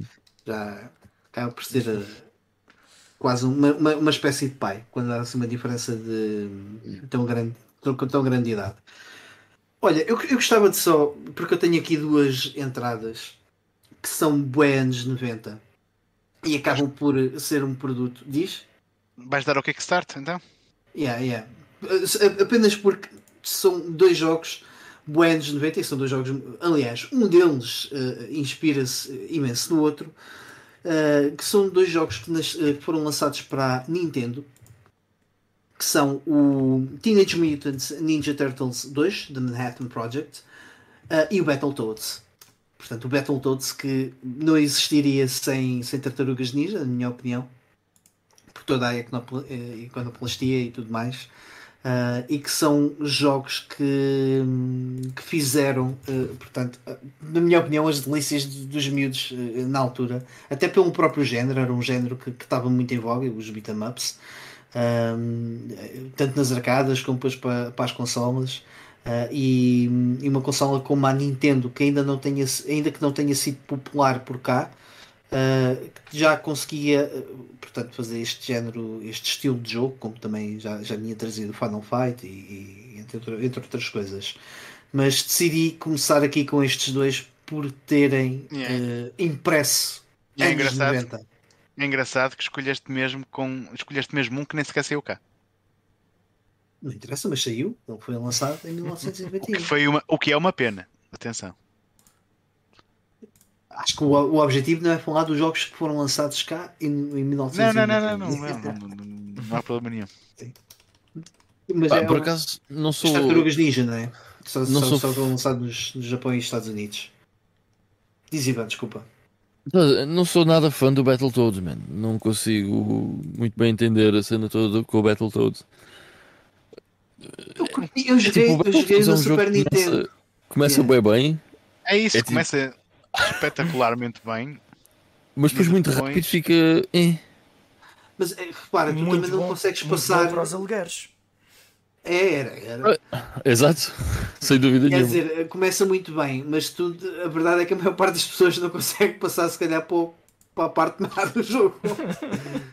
Que é quase o início Pois, do jogo. yeah. O, eh, o Turbo Tunnel é, é, é que nível? Tipo, o ter- terceiro? Isto Pai- é, e o quarto, salvo erro. é assim. Mas não, não é dos Temos- piores, não é? Temos o Ragnarok Canyon, a seguir temos o Wookiee Wall e é logo Yeah, o é o- terceiro, yeah. Turbo O Tunnel. terceiro. Ah, sei, não, ok. Depois, que é, tens, o, tens o, a cena em beat'em up, depois desces aquela coisa e depois pima. Sim. Isto é a Turbo vida. Esse é- é memorização, mas aquele da cobra e o, o do carrinho que tens que andar ali pelas paredes e não sei o quê. Foi, isso, isso, isso. Isso para mim foi muito pior. Olha que o Turbo Tunnel, mesmo decorando, às vezes é muito chato, meu. Porque tens que, eh, tem que ser. Os timings também têm que ser Tem, muito. tem, tem, tem, tem. É que não basta decorar, é preciso ter É preciso ter unhas. reflexo na mesma. Yeah, yeah, yeah. É pá, por acaso nunca foi um jogo que eu. e também o jogo é assim, a cá teve uma. Não teve propriamente muita representação. Eu não me lembro do Battletoads ahm, ser um jogo conhecido por aqui. Só se fosse a Em- versão de Mega Drive. Olha, em, em É assim. Espanha, em Espanha era muito falado. Era, uma- Hum. Lá nas revistas espanholas davam muita, muita relevância ao jogo. E, Ah, e peraí, ia, ia só dizer-te, Ivan, ahm, eu tendo a Nintendo como base, ah, a não ser que seja Game Boy, nada foi relevante por cá. certo, ok. Sim. Não, mas mesmo na- nas colónicas, né? eh, na- nas, nos clones de DNS, o Battletoads não era um jogo que eu conhecesse. Nu- Nunca vi o Battletoads mesmo nessas colónicas. Não, Ah, mas se fores a ver, os jogos que saíram nas clónicas foram tipo os primeiros jogos. eh, Era, era. primeiros. de- Eram jogos que de- ocupavam menos espaço para os cartuchos também serem Sim, baratos. sim, sim. Era, lá está, é muito aquela cena. Era, é- era o primeiro Mario Brothers, era, era o Contra, eh, Ice Climbers, e Duck Hunt, e Logan's Ellis, por aí. Era, era essas coisas assim. Quer dizer, por acaso é engraçado. Eh, um dos jogos que eu mais joguei na, na, na Clónica eh, é um dos últimos releases da NES. E eu até acho que é exclusivo europeu e é um jogo caro para caraças que é o RC Pro AM2 uh, que sai em dezembro de 92. Yeah. E se- ah, por acaso não diz aqui se é exclusivo europeu, mas eu tenho ideia que até era exclusivo europeu uh, dos países nórdicos, tipo Suécia e não sei o quê. Uh, mas uh, pronto, não tenho a certeza. Mas eu tinha isto na colónica, um cartucho mesmo do RC Pro AM2. E curtia bué, o jogo é bué da fixe, man. Gosto mesmo bué deste jogo. Vocês, o que é que, o que, é que trouxeram? O que é que- qual é o vosso Um, pontapé de partida aqui para, para 1991? Olha, deixa-me. Pronto, eu disse, eu, pronto, eu sou daquelas pessoas que, ao fazer a minha lista, salvo raras exceções, escolhi jogos que chegaram em 91 à Europa. Portanto, temos jogos que foram feitos em 89, outros em 90, outros em 91 e chegaram à Europa nesse, nesse mesmo ano. Ahm, mas vou dar o meu, o meu pontapé de saída por uma coisa completamente diferente. É que em 91 foi o ano de lançamento da Mega CD eh, no Japão. Hum. Que só se chegou à Europa em 93. Portanto, em 92 nos Estados Unidos e 93 na Europa. Eh, a Mega CD1 acho que nem teve tempo de aquecer as prateleiras cá em Portugal. Portanto, aqui, a Mega CD2 foi, foi Sim, foi o eu que lembro apareceu na cá. altura foi o que apareceu cá. Lembro na altura o Ivan Barroso ter, ter andado a, fa- a fazer uma- umas investigações e ele descobriu que sim, a Mega CD1 saiu cá, mas em números muito reduzidos, porque o preço era super proibitivo e acho que até tinhas comprado tipo por encomenda direta ou algo do género. Mas pronto, eh, falei, resolvi trazer Mas, esse eh, pontapé mas já agora, deixa- deixa-me interromper-te. Quando eu estive no Campeonato Europeu, no verão de 1992, o que eles tinham lá já era a Mega CD2. Hum. Portanto, o que a gente jogou já era a Mega CD2. Portanto, eu nem nunca assumi que, que saísse, tivesse sido cá oficialmente a Mega CD1, uma vez que aquilo era o que já tinham lá. Era o que já tinham lá Sim. nas, pronto a, a descarregar cá em Portugal. Alright. É, foi necessário uma, uma revisão da hardware, não sei se havia algum tipo de problema assim mais. chato. Não, é, é, um- era um- é mais cosmético. Ah, quer dizer, a Acho Mega que tinha a ver, CD1 talvez tivesse a ver com a Mega Drive 2. Que a Mega CD1 Então, provavelmente sim. só funcionava com a Mega Drive 1. Não, acho que funciona Não? com a Mega Drive 2 na mesma. não tenho a certeza. eh, porque aquele encaixa de lado. Ah, Porque, quer dizer, tam- não, porque o tamanho um não é não. igual. Estás a ver? não, mas o- tem a- uma a- cena. a Mega fica, CD fica feio, sim. A Mega fica CD2 feio. tem um acrescente de plástico. Mas a Mega CD1, acho que aquilo não. Não. Não, fica fica Não um bocado feio, tens razão. Sim, fica um bocado feio, mas, mas, mas, mas acho que funciona. Acho Mas que o é encaixe está no mesmo sítio. Sim. Está no mesmo sítio, sim, sim, tens razão. Ah, mas pronto, como eu ia dizendo, eu escolhi este, este sistema para dar o pontapé de saída porque acho que foi um, um acessório um bocado incompreendido ah, por parte da Sega. Toda gente- quando se fala na Mega CD, toda a gente fala dos jogos de full motion video que de facto fizeram parte e foram um grande foco na, na consola ah, e que envelheceram bué da mal. Mas a Mega CD tem mais algumas coisas interessantes. No entanto, a Mega CD saiu então em 91 no Japão, já no final de 91, e os jogos que saíram em 91 para a Mega CD foi o Ernest Evans, Heavy Nova, que é horrível, Nostalgia 1907, Soul Fist, um shooter porreirito, Tenkafubu Ryuachi no Ko, que é um jogo de estratégia, e o Wakusei Woodstock Funky Horror Band, que eu não fazia puta ideia que este jogo existia, mas parece ser um RPG super ligeiro de uma banda de música eh, aliens ou, ou de zombies ou whatever, até me pareceu ser engraçado. Este Evans que o, que o Carlos está a passar aqui gameplay foi daqueles jogos que eu joguei em emulação, porque o jogo sai para a HCD no Japão, mas nos Estados Unidos sai com- em cartucho. Pá, eu lembro de ter achado o jogo horrível, mas pelos vistos ganhou sim um cult following que eu ainda não consegui entender muito bem. Já, já agora, o, se calhar vou dizer uma grande qualidade. O Ernest Evans uh, faz parte daquela série uh, do El, El Viento? Viento. Uhum. Sim, Ah, ok. é, ok, é o ok. segundo jogo da série, sim. Ah, ok. O El Viento é o primeiro? Sim. Ok. E o Anet, Anet Futabi é o segundo. O terceiro, aliás. Todos os jogos publicados pela Renovation nos Estados Unidos. Uhum. Portanto, começamos a- o, o Ivo eh, traz-nos aqui um sistema eh, que foi lançado eh, em 1991, para todos os efeitos, é, é a data original com que, com que ele vem ao mundo e a tecnologia está eh, disponível a quem tiver acesso a ela neste, neste ano.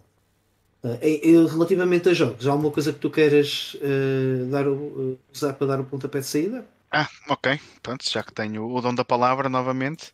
Então vamos falar aqui de jogos de plataforma. E antes de irmos ao, ao Elefante Azul na sala, é interessante dizer que o ano de 91 foi um, paraíso para quem gosta de jogos da Disney e de jogos de plataforma. Porque tu tiveste o Castle of Illusion para a Mega Drive, Master System Game Gear, tiveste o Lucky Dime Caper starring Donald Duck, tiveste o Quackshot e tiveste o Fantasia também. Mas vamos esquecer que esse jogo existe.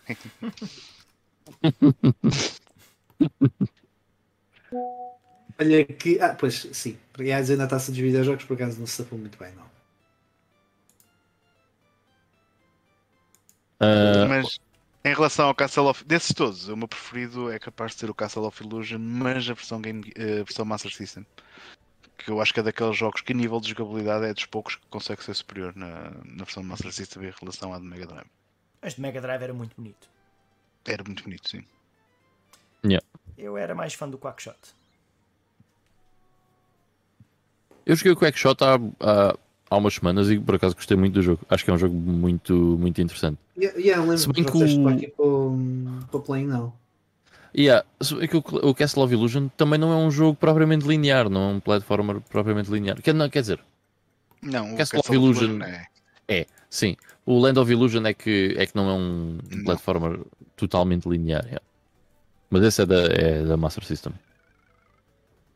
Ah, pá, eu vou então ah, dar, dar um exemplo de um excelente jogo de 1991 ahm, nos home computers e vou começar já por um jogo que sai inicialmente ah, em, 90 em 91 ah, exclusivo depois teve ah, ports, mas exclusivamente o, para MS-DOS, que é o Civilization, Sid Meier's Civilization, que sai ah, nesta data, que ainda hoje continua a ser uma série eh, muito jogada. É um jogo de estratégia por turnos, onde o objetivo é levar eh, uma civilização eh, desde os primórdios da humanidade até eh, a algo futurista.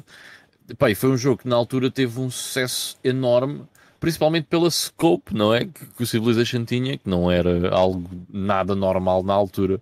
Eh, hoje em dia já, já vimos muitos outros jogos a, a tentar copiar o mesmo, a mesma cena, mas na altura o que o Civilization fez era fantástico. E depois tinha uma coisa hum, que, bem, só possível no, no, no PC ou com o rato e um teclado, com este tipo de interação, que era a complexidade do Civilization.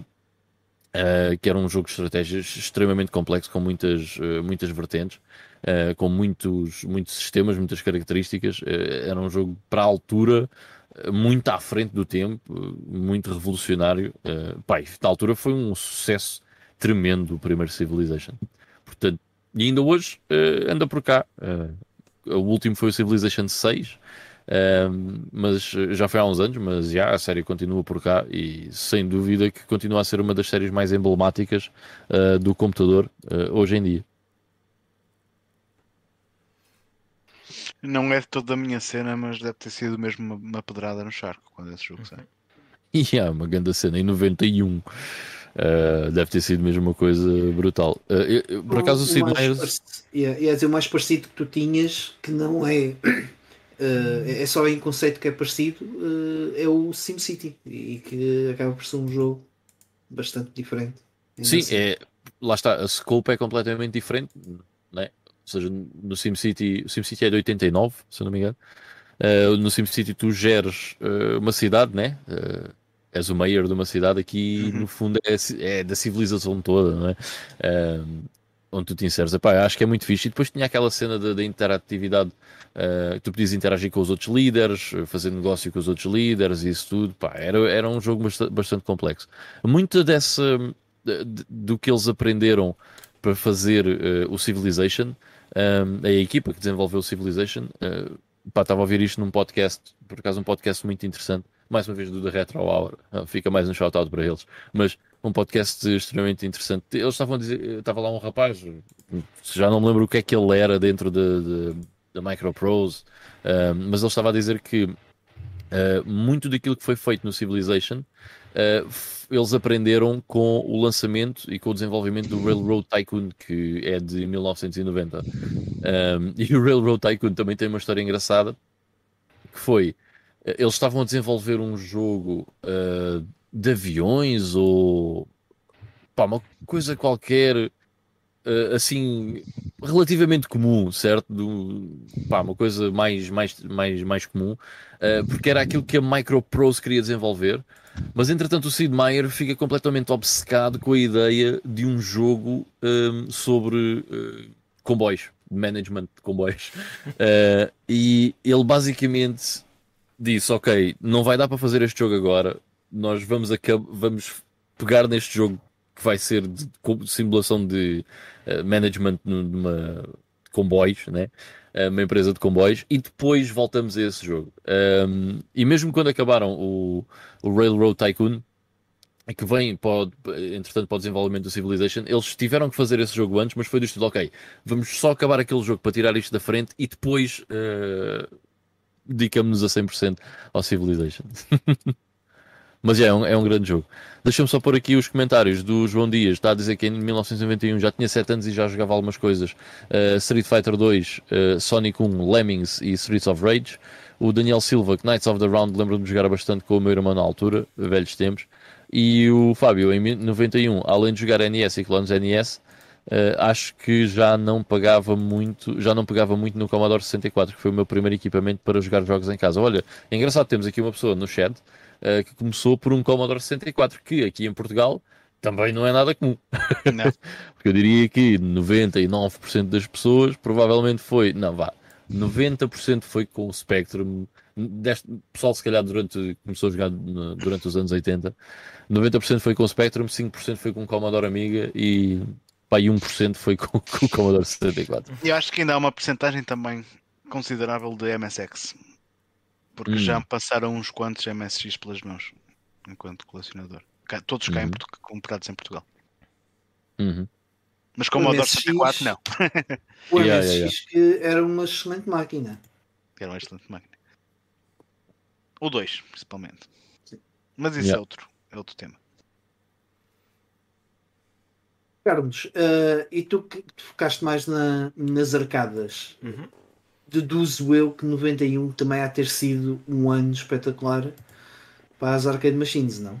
Yeah, bué das cenas. Então aqui um, a cena das, das arcades é que muitas vezes não há aqueles jogos uh, aclamados universalmente, mas que nos dizem muito a nós porque havia na, na sala de jogos que, onde nós íamos.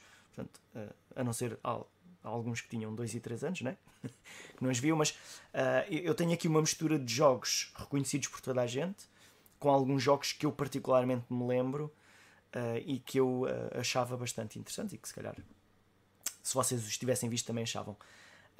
então, colocando aqui alguns ao barulho, eu escolhi aqui primeiro este, que é o T2 de Arcade Game, não apenas por causa do jogo, mas também por causa do filme que surgiu uh, nesta altura. E alguns de vocês, se calhar, acabaram por jogá-lo uh, numa Mega Drive ou numa Super Nintendo, Sim. mas a versão de arcade, pronto, obviamente que era ligeiramente melhor. E era daquelas arcades em que tínhamos mesmo uma metralhadora, neste caso duas, e, e, um, eh, e, que acabava por ser uma experiência também bastante diferente daquilo que tínhamos em casa. Não era aquela experiência com a Menacer que era assim um bocadinho mais fajuto. Uh, pronto, é, era, de, era numa altura em que era super habitual vermos uh, arcades e jogos relacionados com os filmes, na altura em que em que eles eram lançados. Portanto, este aqui é um exemplo de um, de um jogo fixe pelo filme em si, mas também pela, pelo, pelo design da, da própria arcade. Um, fazendo aqui outro saltinho, uh, eu não tenho muitos casos de, shmups, mas. Ah, espera aí, ainda antes desse, ainda tenho aqui este. Uh, este é daqueles tais jogos que provavelmente vocês poderão não reconhecer. Vocês conhecem este jogo, Tumble Pop? Nope, por acaso nunca vi. Ok, então. Um, isto era um jogo que me fascinava ver o pessoal a jogar, que eu não podia jogar, né? Tomara eu que pudesse ver. Em que era. Eu, eu via eu como uma, uma mistura de Pang com Snow Bros. Hum. E era um jogo simples. Era daqueles jogos em que havia sempre alguém a jogar, ok? Se calhar há para aqui jogos melhores, mas pensando em termos de arcade naquela altura, havia jogos mais jogados do que outros e, e este era um jogo que havia sempre alguém. Era daqueles jogos que punham à entrada da sala de jogos, porque era onde o pessoal uh, os via melhor e os, de, os, que estavam lá para dentro também nunca conseguia ver. Pronto, e este era um, um jogo um, eh, interessante, interessante dessa altura. Parece um, nunca, nunca tinha visto. É, é, e é, é da isso. É fechola. E aqui, uh, eu tenho aqui escondido, que eu tenho aqui os meus todos abertos, mas estava aqui à procura de um em particular. Foi o que ela disse. Ah, acho que um bocado tarde. Pronto, este aqui, este aqui. Um, portanto, eu, eu não tenho muitos maps na lista. Não era um jogo que me atraísse muito. Exatamente. Mais precisamente Bells and Whistles, que era o, o nome que tinha cá. Uh, mas sim, é o Twin B. Tinha, já não me lembro qual é era o nome em japonês, mas era qualquer coisa Twin B. E apesar de eu não ser fã deste tipo de jogos, este jogo uh, era um jogo que eu tinha vontade de jogar. Aliás, naquelas salas de jogos em que, tipo, salas uh, que tinham uma máquina ou duas, tipo um café um restaurante, às vezes tinha shmups em que eu nunca jogava mas este aqui, eu tinha uh, sempre a tendência de lá meter uma moeda ou duas porque eu, eu achava um jogo muito fixe. Portanto, Super é, colorido, né? Sim, e é um yeah. jogo que hoje em dia uh, o pessoal acaba-lhe por chamar um cute em up, que é tipo fofinho, um, um, um shmup fofinho. Um, mas uh, era, um, era um jogo que eu, que eu destaquei, mesmo porque era um jogo que, que para mim era apelativo. Um, é. Porque os jogos shmups eu sempre via como uma estupidez jogar a eles porque se perdia num instante. Pelo menos até sermos muito bons. E isso para mim, esse tipo de jogos não, não funcionavam. Tinha que ser um jogo que tivesse lá boa de tempo a jogar. Portanto, exceto alguns casos como, como este. E pronto, uh, estão aqui os meus, os meus três primeiros jogos. É engraçado isso ter esse nome, esse nome cá, porque depois quando sai na Super Nintendo, não sei de que ano é que é a versão de Super Nintendo, mas já sai como Pop and Twin And Twin Bee. Uh, mas Bells and Whistles também faz sentido porque tem os sinos. Sim. Yeah, yeah, sure, sure. Yeah. Não está longe da verdade, não. Ok, uh, Mike? próximos. Mas como é que está a dormir? Não, não, não estou não. Estava aqui só uh, estava aqui a tentar corrigir algumas, uh, algumas coisas da minha lista porque eu quero focar-me se calhar mais nos jogos que foram lançados em 91, o, uh, ou seja, cuja, cuja a primeira data de lançamento é 91, independentemente da região. E estava aqui só a eliminar algumas coisas. Um, eu ia aqui agora ao Game Boy, já que falei de, de, de, de dois jogos da, da primeira Nintendo.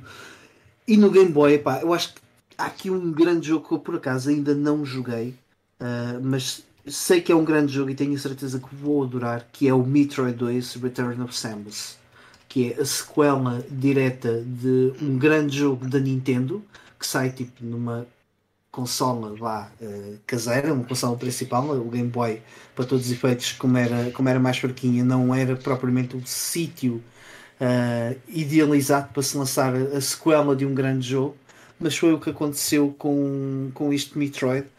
Uh, e a verdade é que se deu muito bem uh, a ponto de, de, há pouco tempo de terem feito um, um, remake a pedido de fãs, porque não, não que o jogo fosse mau, mas porque, porque era, foi um jogo bastante icónico e que se calhar passou ao lado de, de muitas pessoas por ter sido lançado numa, numa consola portátil. Algum de vocês aqui já jogou o Metroid 2? Yep. Sim. Uh, e que tal? Uh, é um bocado mais linear do que os outros, mas lá está também é um jogo jogado numa portátil e acho que tira bem partido dos recursos da, da, Game Boy. Mesmo sendo um jogo monocromático, tu consegues perceber bem a distinção entre as áreas. Hum, achei, achei um jogo bem feito, até te introduziram também alguns power-ups novos. Salvo erro a Spider-Ball, acho que é a primeira vez que aparece no Metroid, acho que é aqui. Posso estar enganado já. Mas uh, é um bocado diferente dos outros também. Tu vais ali para exterminar Metroid. Vais àquele planeta e tens que exterminar todos os Metroids que existem. Do outro lado, também é engraçado porque vais vendo a evolução deles. Mas é um jogo que tem uma atmosfera diferente do, do, dos restantes, sim. E, e para ti, tu dirias que valeu a pena tipo, a, a aposta da Nintendo na, numa consola mais fraca? Ou, ou eles deveriam ter se calhar avançado ainda para uma, para uma versão uh, Nintendo em vez de, porque deduzo que nesta altura não, já não, estavam a trabalhar no, no, Super Metroid também. Não, acho que, acho que a Nintendo fez aqui um, um excelente jogo para uma consola portátil como a Game Boy. E Mas acho que, conseguiu, eu... acho que apesar de ser um bocadinho diferente, acho que conseguiu fazer bem justiça ao nome do Metroid. Uhum. Até esta altura, corrija-me se eu não estiver uh, certo, mas deve ter sido caso único. Uh, entretanto, aliás, único e incomum, porque não é muito comum nos dias de hoje, uh, ou, ou, depois desta, desta situação, terem sido lançadas sequelas diretas para consolas portáteis. No caso do porque Metroid, as... continuou. Portanto, o...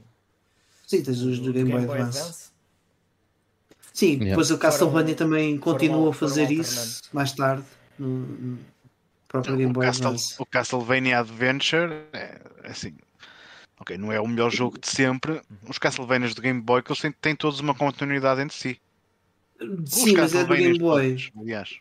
Mas percebes, o Castlevania do, do, do, Game Boy era só para. Hum, era um bocado para encher chouriços, sim, mas, mas. Percebes?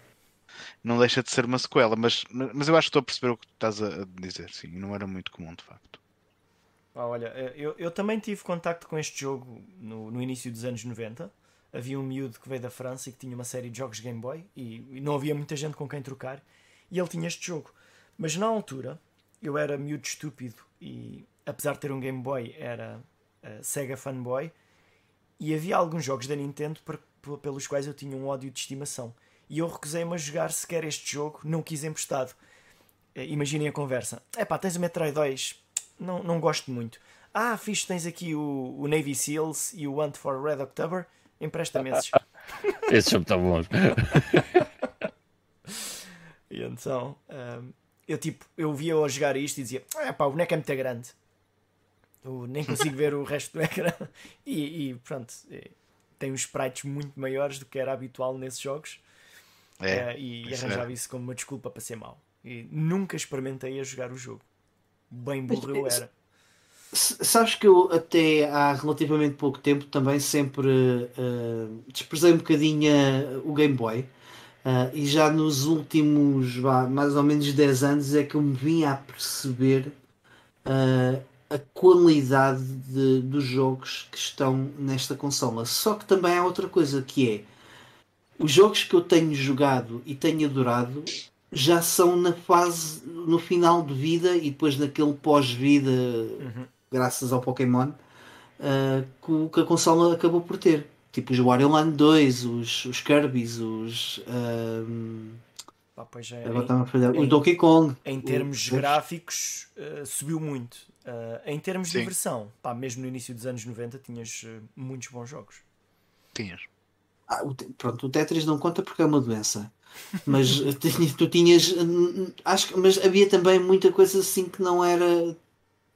Se fôssemos comparar com, com outras consolas na altura, uh, em termos de, daquilo que era a diversão que o jogo podia proporcionar, não era assim tão interessante, percebes? Eu tinha uma Super Nintendo, tive um Game Boy já muito mais tarde e foi só por causa do Pokémon. Uh, mas tinha amigos que tinham o Game Boy e tirando o Wario Land não, e o Super Mario Land 2 não havia assim não, exemplo, jogos que, que ia jogando lá eram yeah, pronto. Tinhas... jogava aquilo porque não tinha mais nada Os Turtles não eram maus, os Contras também não eram maus. Tinha alguns jogos fixos O, também. o- o grande problema eu acho que os jogos eram hum, normalmente sempre muito curtos. Sim. Ah, eu quando comprei, eh, por exemplo, as Tartarugas Ninja, na altura, pá, passado 45 minutos eu já tinha acabado o jogo. da primeira vez que joguei, não é? Tipo, não é, não é muito bom. E havia vários jogos assim. E o- a dificuldade dos jogos era, era muito acessível. Eu lembro-me também que acabei o, o Super Mario Land 2. Pá, foi em dois dias que eu cheguei ao fim daquilo. Pois, foi porque era uma coisa e- muito E rápida. esse em particular é rápido e fácil, não é? É assim, Yeah, é- é yeah, claro, yeah, depois. Há, há coisas para explorar, mas eh, ahm, que acabávamos por aproveitar depois mais tarde, mas eh, a experiência em si nunca era muito longa. Ah, ah, um, um jogo que eu joguei na altura e que era completamente o oposto era o Gargoyles, o Gargoyles Quest e achei Ah. aquilo muito estranho porque Yeah. não era nada daquilo que eu estava habituado. E é bastante bom. Ou pelo menos achei na altura. Bem lembrado, sim. Nem sei se é deste ano, mas eh, se não é, é perto. Ainda tens muita coisa que saiu eh, durante o 89 e 90, sobretudo se quiseres ir mesmo às releases originais.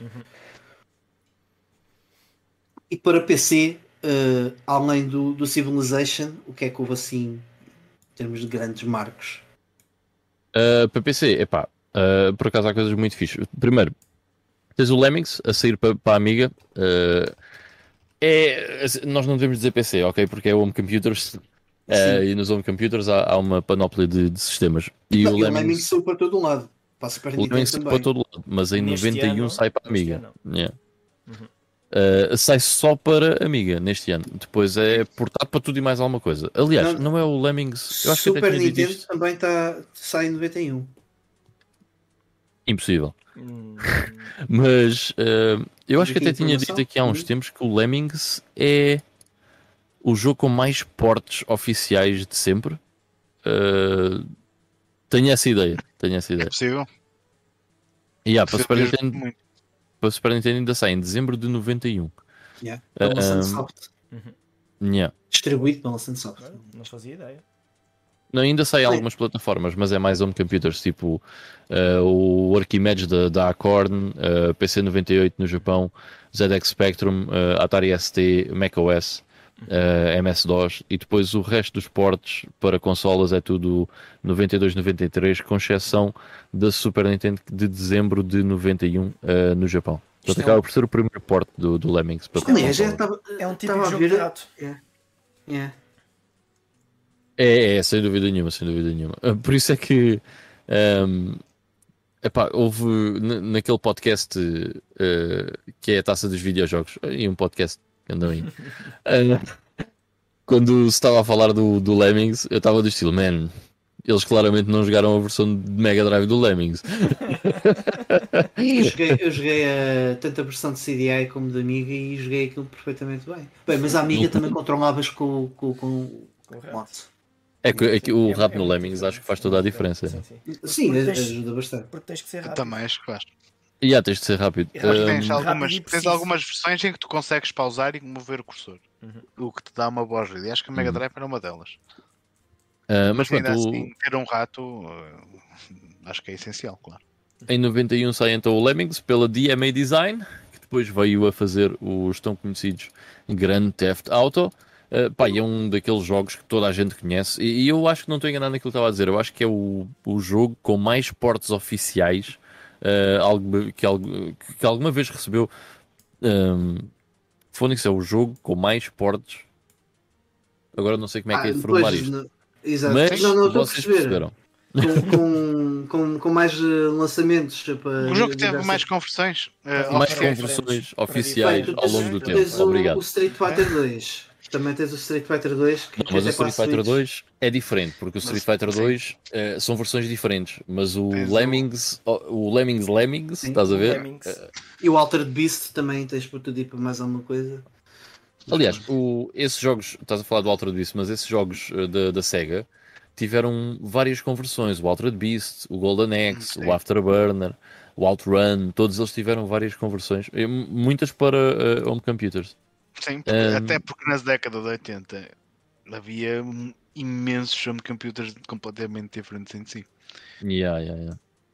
Uh, e, E tecnicamente muito diferentes, por exemplo. É é uma coisa que sempre me, uh, me fascinou, que é tu tinhas um jogo que saía para vários sistemas diferentes, mas era muito diferente de tu. uh, era muito diferente os sistemas, por exemplo, um Amstrad CPC, certo? Em termos de potencial gráfico, certo? De performance, era muito diferente de um ZX Spectrum, era muito diferente de É. uma Amiga, era muito diferente de um Commodore 64.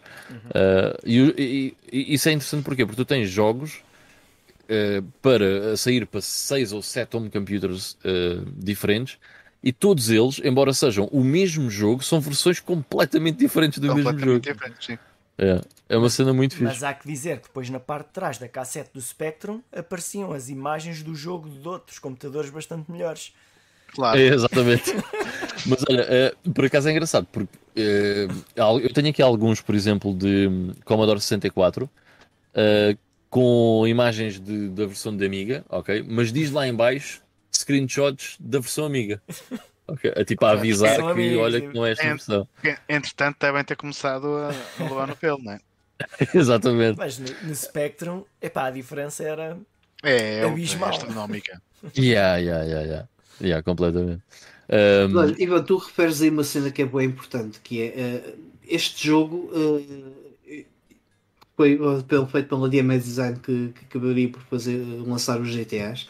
Eu acho que sem Lemmings possivelmente não teríamos tido eh, Grand Theft Auto. Porque foi o jogo que lhes encheu os cofres para que eles pudessem ter algum conforto financeiro para, para continuar a, a- Sim. a desenvolver. sim, sim, foi o primeiro grande sucesso deles. Uh, eles antes disto tinham feito de dois ou três shmups uh, que eram fixe, mas nada do outro mundo, e de repente Science School Lemmings. uh, Acho que um deles foi o Blood. Money, pai. Não foi? Uh, sim, e outro, Acho pá, sinceramente já não me lembro não. Não. Um, e- no mesmo ano, uh, sai também para o Amiga e para o Atari ST outro jogo super clássico, super bom, que se joga maravilhosamente bem, que é o Another World. que é um cinematic platformer uh, pá, que é muito fixe, era um dos jogos que eu também tinha quando, quando era miúdo. Na altura uh, era, foi um jogo muito impressionante para, para a altura, para 1991. É um jogo desenvolvido pela, pela Delphine Software, é que depois veio também a fazer o Flashback. O Flashback é, é um jogo bastante melhor, eu diria, do que o Another World, mas eh, se não fosse o Another World também não havia Flashback. Exato. Uh, mas yeah, o Another World na altura, eu, eu lembro-me de ser um jogo muito diferente dos outros jogos que eu tinha, uh, e é, uh, sem dúvida, muito diferente dos outros jogos que, que havia na altura. Um, e lembro-me de ser um, um jogo bastante, um bocado obtuso, porque pá, nós não sabíamos bem o que é que havíamos de fazer, não é? Lá está, não havia internet, as guias e fora. Uh, e há- sabes, é interessante quando o pessoal joga Another World pela primeira vez, ou Out of This World, como também era conhecido. Eu acho que, eu acho que a versão que eu tinha era Out of This World, mas posso estar enganado. Um, mas uh, a cena das minhocas é engraçado. Quando o pessoal joga isto pela primeira vez, é, a frustração imediata vem de- das, das minhocas, né?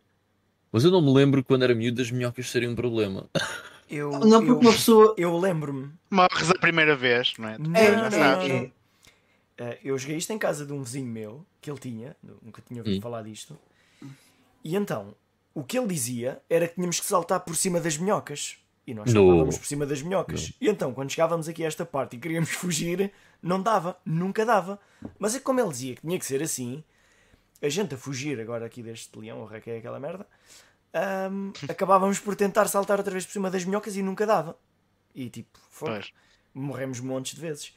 Até que. Esse gajo nunca passou destes três screens. Já está- está-se Não, mesmo a não. ver. Até que com- comigo lá, não sei se fui eu ou se foi ele que descobriu que aquilo dava para dar pontapés. A gente baixava, se dava lá o pontapé, olha, dá para matar as minhocas. Então vamos experimentar. E depois ainda se perdeu mais umas vezes, né? Ali ah, com o salto. Mas ah, nem me lembro se chegámos aqui agora este bocado. Yeah, yeah, yeah. É porque eh, o Another World, de uma ponta à outra, tem o quê? Meia hora para aí. Sim, mas Consegues acabar o Olha, jogo para aí em meia hora. este, sim, este Se- long não, mas tem 27 Ninguém minutos. acaba o Another World em meia hora em 91, estás a perceber? nem, Ou seja, nem em eh, 2022. Yeah. Tu não sim, se for jogar, jogar legitimamente, não. Não. Ahm, mas eu- lembro-me que era daqueles jogos que ahm, perdias, pronto, imensas vezes, mas ias aprendendo aquilo que tinhas que Ias fazer, aprender, ias aprendendo. já. Ah, mas pronto, cada vez que eu lembro- jogavas, voltavas ao início. Eu lembro-me que a primeira vez que vi este jogo na Mega Drive e aquela cutscene inicial de- deixa-me de queixo partido. E yeah, a cutscene inicial era bem da fixe. Joga em Era E muito é flash. fixe. pena. Mas pronto, E é pena que o Art of the Alien nunca tenha saído cá. Sim. certo. Ah, e- yeah. E, foi- e ficou fechado na, na Mega CD. É. Sim. Não há mais nenhuma versão. ah, infelizmente, já. Por acaso, esse joguei em emulação. Olha, eu, eu vou avançar para pôr mais um título, porque é outro título de Amiga. E já Deixa, agora... só, deixa só ir aqui aos Força. comentários, que já temos aqui alguns, Ah, força, força. eh, algum pessoal que, que veio falar aqui connosco. O João Dias diz que em 91 eh, já tinha 7 anos e já jogava algumas coisas, Isso eu já eh, li. nomeadamente o, o- já tinhas lido? Já. Ah, o único comentário que está cá novo é o do João Dias, que diz Bells and Whistles. Uh, cheguei a jogar numa casa de arcades Ah, aqui na minha tens zona. razão. É muito fixe. Tens razão, tens razão. Estava aqui, eh, não apanhei essa parte. Estavas a dizer então para a amiga o que é que ainda tinha saído? E, ah, já agora eu vou só deixar aqui outro jogo de Amiga um, que também joguei no MS2 na altura e que também tem uma versão de Mega Drive. É um jogo da Bitmap Brothers que é o Gods. Uh, este Gods, uh, epá, eu sempre adorei uh, os visuais do Gods. Uh, vai buscar muito aquela cena do, do, do Conan, né? Uh, aquele manpower fantasy. Um, e é, epá, é um platformer que tem algumas secções de, de puzzle eh, em que nós temos que andar ali a, a procurar umas switches para abrir umas portas e não sei o quê. Às vezes um, tem uns puzzles com, imaginem, três switches, quais é que são aquelas que vão abrir a porta, blá blá blá. Puzzles simples, mas acaba por ser um platformer eh, relativamente, relativamente simples. Pá, é um jogo muito fixe. Eu lembro-me na altura de, de jogar a isto, de não ser um jogo fácil eh, e às vezes haver alguns níveis um pouco confusos, eh, mas de ser sempre um jogo muito porreiro de se jogar. Eh, pá, é muito giro. E sai para, em 91 para, para a Amiga e Atari ST eh, e depois eh, acaba por ter conversões para, para MS-DOS e, e pelo menos para Mega Drive são aquelas as conversões que eu me lembro de existirem. Mas é, é um jogo muito porreiro. Eh, recomendo vivamente também que deem uma olhada no GOTS. Só joguei na Mega Drive. Olha, eu. Deixa-me cá ver aqui a minha listinha. Eh, olha, em 91 saíram 3 Shinobis. Ou o 4, se quisermos ser mais eh, concretos. Para a Master System, seu Cyber Shinobi, que sinceramente não é um jogo assim tão bom quanto os anteriores. Eh, na Game Gear sai o primeiro Game Gear Shinobi, que se- o segundo jogo é bem mais fixe, mas o primeiro também é porreirinho. E depois tens o Shadow Dancer, eh, que já tinha saído na arcade no passado, mas sai a versão Mega Drive e Master System nesse ano, eh, que são jogos diferentes entre si, by the way. Portanto, foi, 91 foi um ano em que tiveste três sinobres diferentes, embora desses três, eh, eu diria que o Shadow Dancer é capaz de ser o, o mais interessante. Será que, Já agora será que podemos o- dizer Diz, diz, que o diz. Cyber Shinobi não é mau? Eu já não Será? jogo há muito tempo. Também não. Eu- Mas eh, vamos, vamos ver aqui um bocadinho do Cyber Shinobi. Eu, eu- eu joguei o Cyber Shinobi há muito pouco tempo. Eu não achei um jogo mau. Ah, é um bocado frustrante eh, em certas partes. But It's, it's not bad. Eu- eu- quando fui ver à net, parece que toda a gente detesta. Toda a gente fala mal do jogo, sim, sim. sim. Yeah, como se fosse eh, uma coisa, a pior coisa do mundo. Não, não pior. acho que seja assim tão mau quanto pior. isso. Há muito pior e na Master System. Pois, exato. Mas eh, também já não jogo há muito tempo, também poderia estar a ser injusto. Mas podemos dizer que é o pior Shinobi da Master System? E, o Eh, pior, Shi- e talvez o pior Shinobi de 91. Pronto. Eu acho que é o pior Shinobi até de todos, provavelmente. Não estou a- não estou a ver um mas- Shinobi pior que o Cyber Shinobi. Mas há, pronto, porque há alguns muito bons, não é? Olha, o, Pois, uma coisa interessante aqui do, do Shadow Dancer é que eh, é, é daquelas situações em que a versão de Master System é idêntica, é mais semelhante à da arcade e a de Mega Drive não tem nada a ver.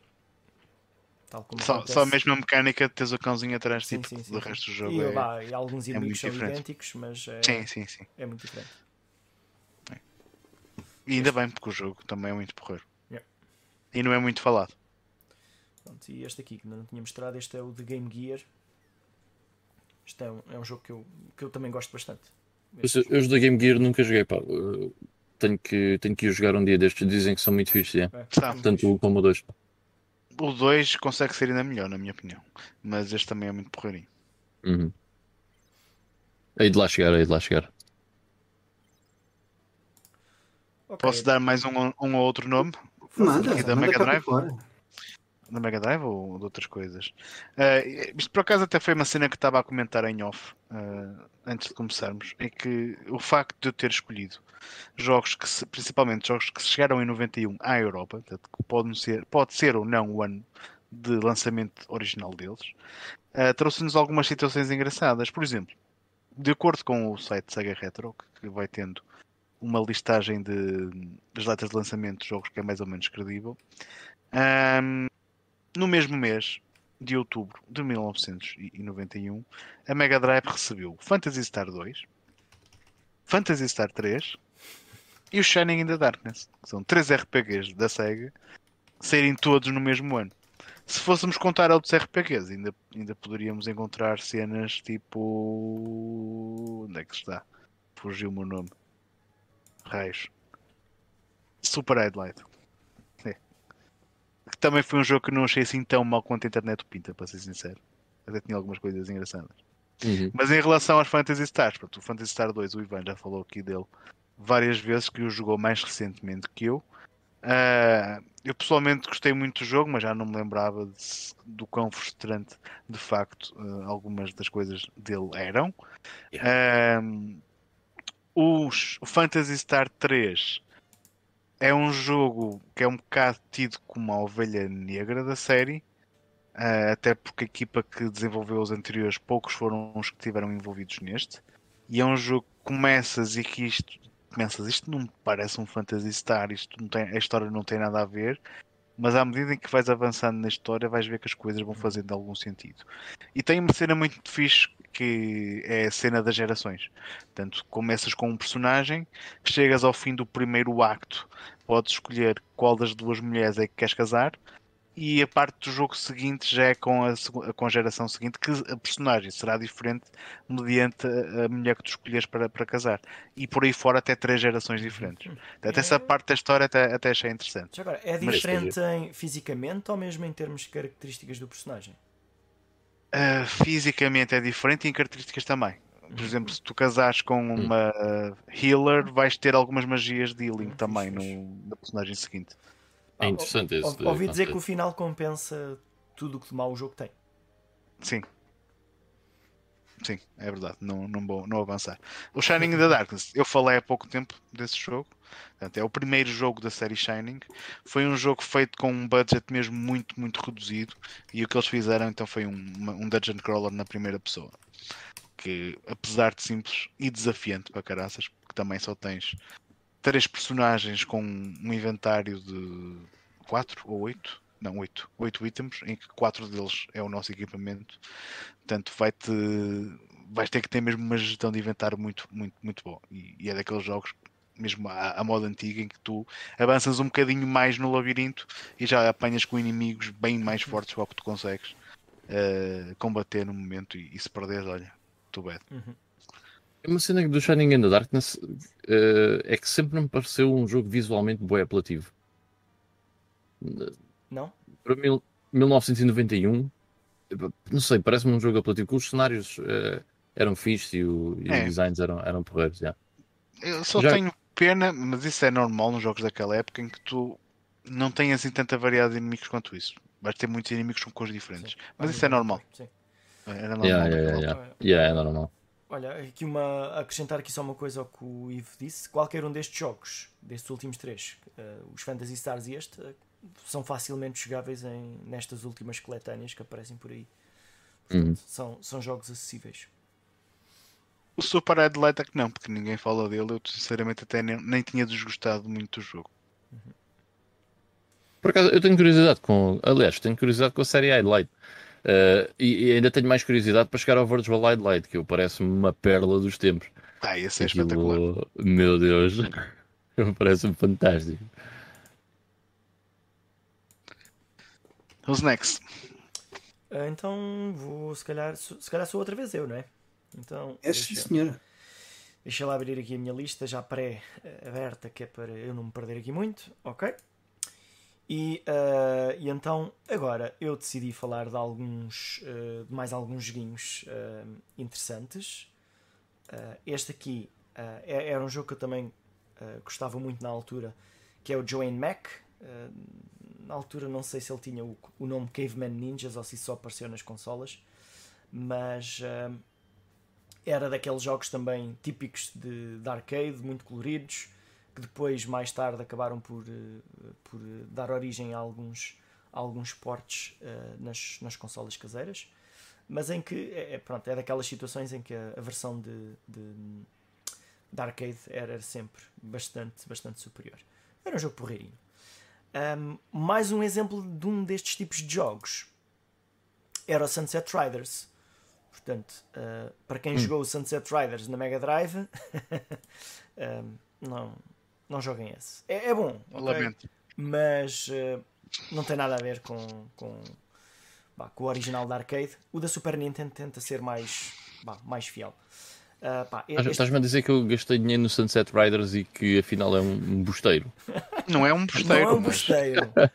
Mas se tu conheces. ficaste a perder muita coisa. Sim, para quem conhece, Ok. o original é muito abaixo. ok? Ok. Muito abaixo. Eu nem, ah, nem me lembro. Na, na Mega Drive hum, também há aquele nível do comboio. Porque há Não menos, sei, ainda não joguei. há menos níveis na Mega Drive. Em que se nós jogarmos com determinado personagem, o Cormano, o boss, que é um mexicano, o boss do, do nível do comboio, de um dos níveis de comboio, é também um mexicano que tem um, um sombreiro como o nosso. E quando o gajo o mata, o nosso saca-lhe o chapéu e a partir daí jogamos com o chapéu do outro.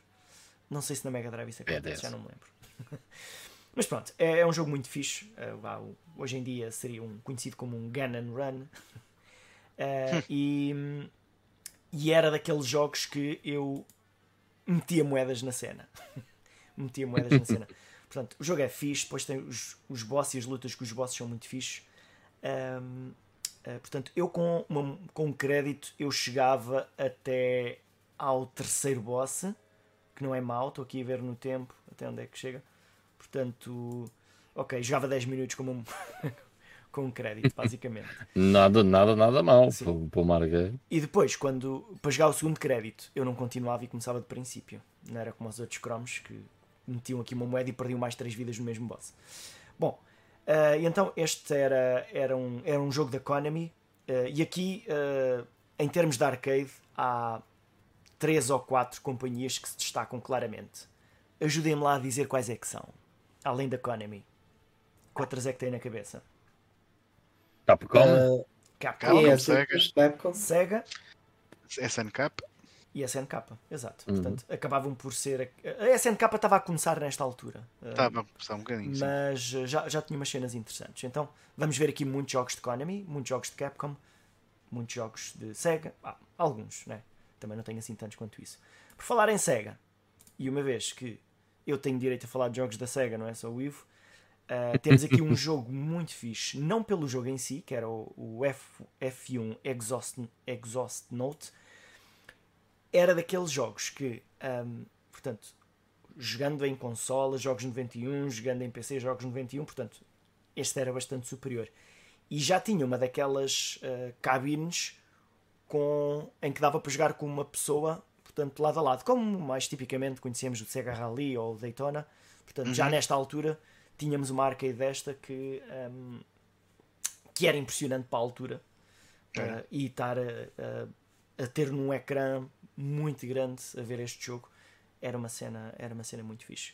Hoje E pode- apesar de não ser 3D, emulava muito bem o 3D. Certo, certo, certo. Portanto, ah, A cena é, isso, esse jogo, eh, o Virtua Racing sai no ano a seguir. certo, certo. E é uma evolução brutal daquilo que estás a, estás a ver aí. Epá, eu, Ainda assim, esse, Eu gostava mais deste. Parece Sim. bem Sim. fixe. Não, não, sem dúvida. é. eu gostava mais deste, mas ah, pronto, a- coisa tinha que evoluir naquela direção, não é? Pronto, e já que estamos aqui a falar de joguinhos de carros, mais dois. Ah, outro jogo da Sega, Uh, este eu escolhi porque eu tive a oportunidade de jogar na altura. Um, e é a primeira aparição do Sonic. Ou uma das primeiras aparições do Sonic antes do jogo do Sonic. Portanto, se olharem ali. Eu joguei isso. Lá em cima conseguem ver um Sonic andar para um lado e para o outro que está ali pendurado. Eu joguei isso. No retrovisor. Joguei isso, sim senhor. Uh, e... Em vez de teres o, aqueles. Uh, ah, como é que se chamavam? Aquela cena que era web popular também nos anos 90. Aquele cãozinho lá atrás. Não, os cãezinhos, é aquelas cenas peludas. Uh, ih, agora não me lembro de. Ah. Tipo os Bubbleheads. Não. É, que aquilo era. Basicamente era uma forma de angriar fundos para. Hum, para instituições de caridade e Ah, tudo então mais. estás a falar do Pirilampo Mágico. É o É Pirilampo, isso, é isso, é o Pirilampo. Sim, ainda existe. Ah, isso. Já perdeu foi o pelo há uns anos atrás. Ah, mas ah, pronto, é- era, era mais um daqueles jogos fixes ah, da Sega Yeah. com um cabinet à altura. Aliás, havia dois modelos. Havia um que era tu entravas dentro de um carro, o carro em miniatura, mas o carro completo, e havia outro que tinha só o volante. E a- era, um, era uma cena fixe. Eu joguei, eu joguei o sit- no sit down, sim, porque eu, Uhum. eu quando ia às compras, portanto, o pessoal que for do norte eh, que esteja a ouvir o podcast, portanto, eh, no início dos anos 90 não havia muitos supermercados. Tinhas o, o Continente de Matosinhos e tinhas o Jumbo da Maia, aqui na zona do Porto. Ah, e eu ia muitas vezes ao Jumbo da Maia e eles tinham lá uma, uma arcade do Outrun, foi a primeira vez que eu joguei numa arcade. E a certa altura tiraram o do Outrun e meteram esta do Red Mobile e também, Uhum. também cheguei a jogar algumas vezes este jogo lá. Eu joguei no Continente Leiria. Muito fixe. portanto, em 91. Eu lembro-me porque eu não tinha a Mega Drive ainda, portanto, garantidamente que foi em 91. Ah, e o último jogo de carros que eu trago é um jogo que vocês talvez conheçam o nome, mas talvez não conheçam este jogo, portanto, que é o Drift Out. Este, este nome diz- diz-vos alguma coisa? Só uma coisa, Carlos. Uh, qual- uh, relembra qual, é o, qual era o nome do, do primeiro jogo que trouxeste, do, de Fórmula 1? F, F1 Exhaust Note. Pronto, que o, que o Fábio estava aqui a perguntar no chat, Uhum. que ele não tinha apanhado o, o, o nome do jogo. Ah. Já agora, o, o Red Mobile sai para Saturn com o nome ahm, Gale Racer. Gale Racer. Portanto, se alguém tiver curiosidade, há um port para consolas caseiras. É, mas não tem nada a ver. Não? Ah, ok, é muito diferente. Ok, E para pior, infelizmente. Pronto. E- é muito ok, ok. ok. Olha, e, e já que estávamos a falar há bocado também de jogos de Fórmula 1, também é um jogo de Fórmula 1 semelhante a este, que é de rally, mas eu gostava mais deste rally por causa dos saltos e era mais eh, tipo, e uns quartamatos e coisas assim do género. Mas este nome diz-vos alguma coisa? Drift Out. Neo Drift jogo- Out? Neo Drift Out, portanto, este é o que era da, da SNK, que surgi- deve ter surgido se calhar já para aí no 95 ou 96, para aí. Mas pronto, este era o, vá, o que deu origem a esse, de, um jogo de Visco. Ok. E que era também mais um jogo que o pessoal ah, não parava de jogar. Havia sempre alguém a jogar este jogo. E porque era, era, era muito fixe. Era um jogo diferente do- dos que havia na altura apesar de terem surgido dois semelhantes, um de Fórmula 1 de Rally, mas o pessoal claramente gostava mais, mais deste. Era um jogo bastante, bastante porreirito. Ok? Então, e, e eu vou passar a vez ao próximo. Eu também vou fazer aqui um, um- um recap de- do que tenho, até para não alongar muito mais o, o episódio. Uh, para a Nintendo em 1991 saem uh, uns RPGs uh, exclusivamente no Japão, mas que são um tanto ou quanto interessantes. O- um deles é o Uncharted Waters, que basicamente jogamos Foi fixe. uh, numa- na, na época dos descobrimentos e aliás uh, uh, os portugueses Estão lá Eh, representados, sim senhor. Exatamente, fazem parte da- das personagens. Eu também temos. arranjar isso, mas é um jogo eu. caro para caranças. Pois é, já. Seja Mega Drive, seja Super Nintendo, porque esse jogo também saiu na Mega Drive e noutros sistemas, mas são versões caríssimas, porque também não saiu cá na Europa, salvo erro. Não, Não, há uma não, versão ficou- da NES que também saiu nos States. Há uma versão, a versão de Mega Drive que também saiu nos States. E eu andei à procura dele aqui há uns tempos, mas também não consegui arranjar. Mas já agora, se alguém tiver curiosidade com a série, existe um, o, o último, a última release de- desta série que não se chama Uncharted Waters, se chama, chama-se. Eu ah, tenho aqui, eu tenho aqui, eu digo. chama-se Neo Atlas? Não, ah, ah, chama-se Daiko Kaiji Dai The Great Sim. Age of Sailing. ok, mas ahm, a, última versão destes jogos saiu para a Switch com o nome Neo Atlas. Se por acaso alguém tiver curiosidade, Ah, Neo Atlas ok. qualquer coisa.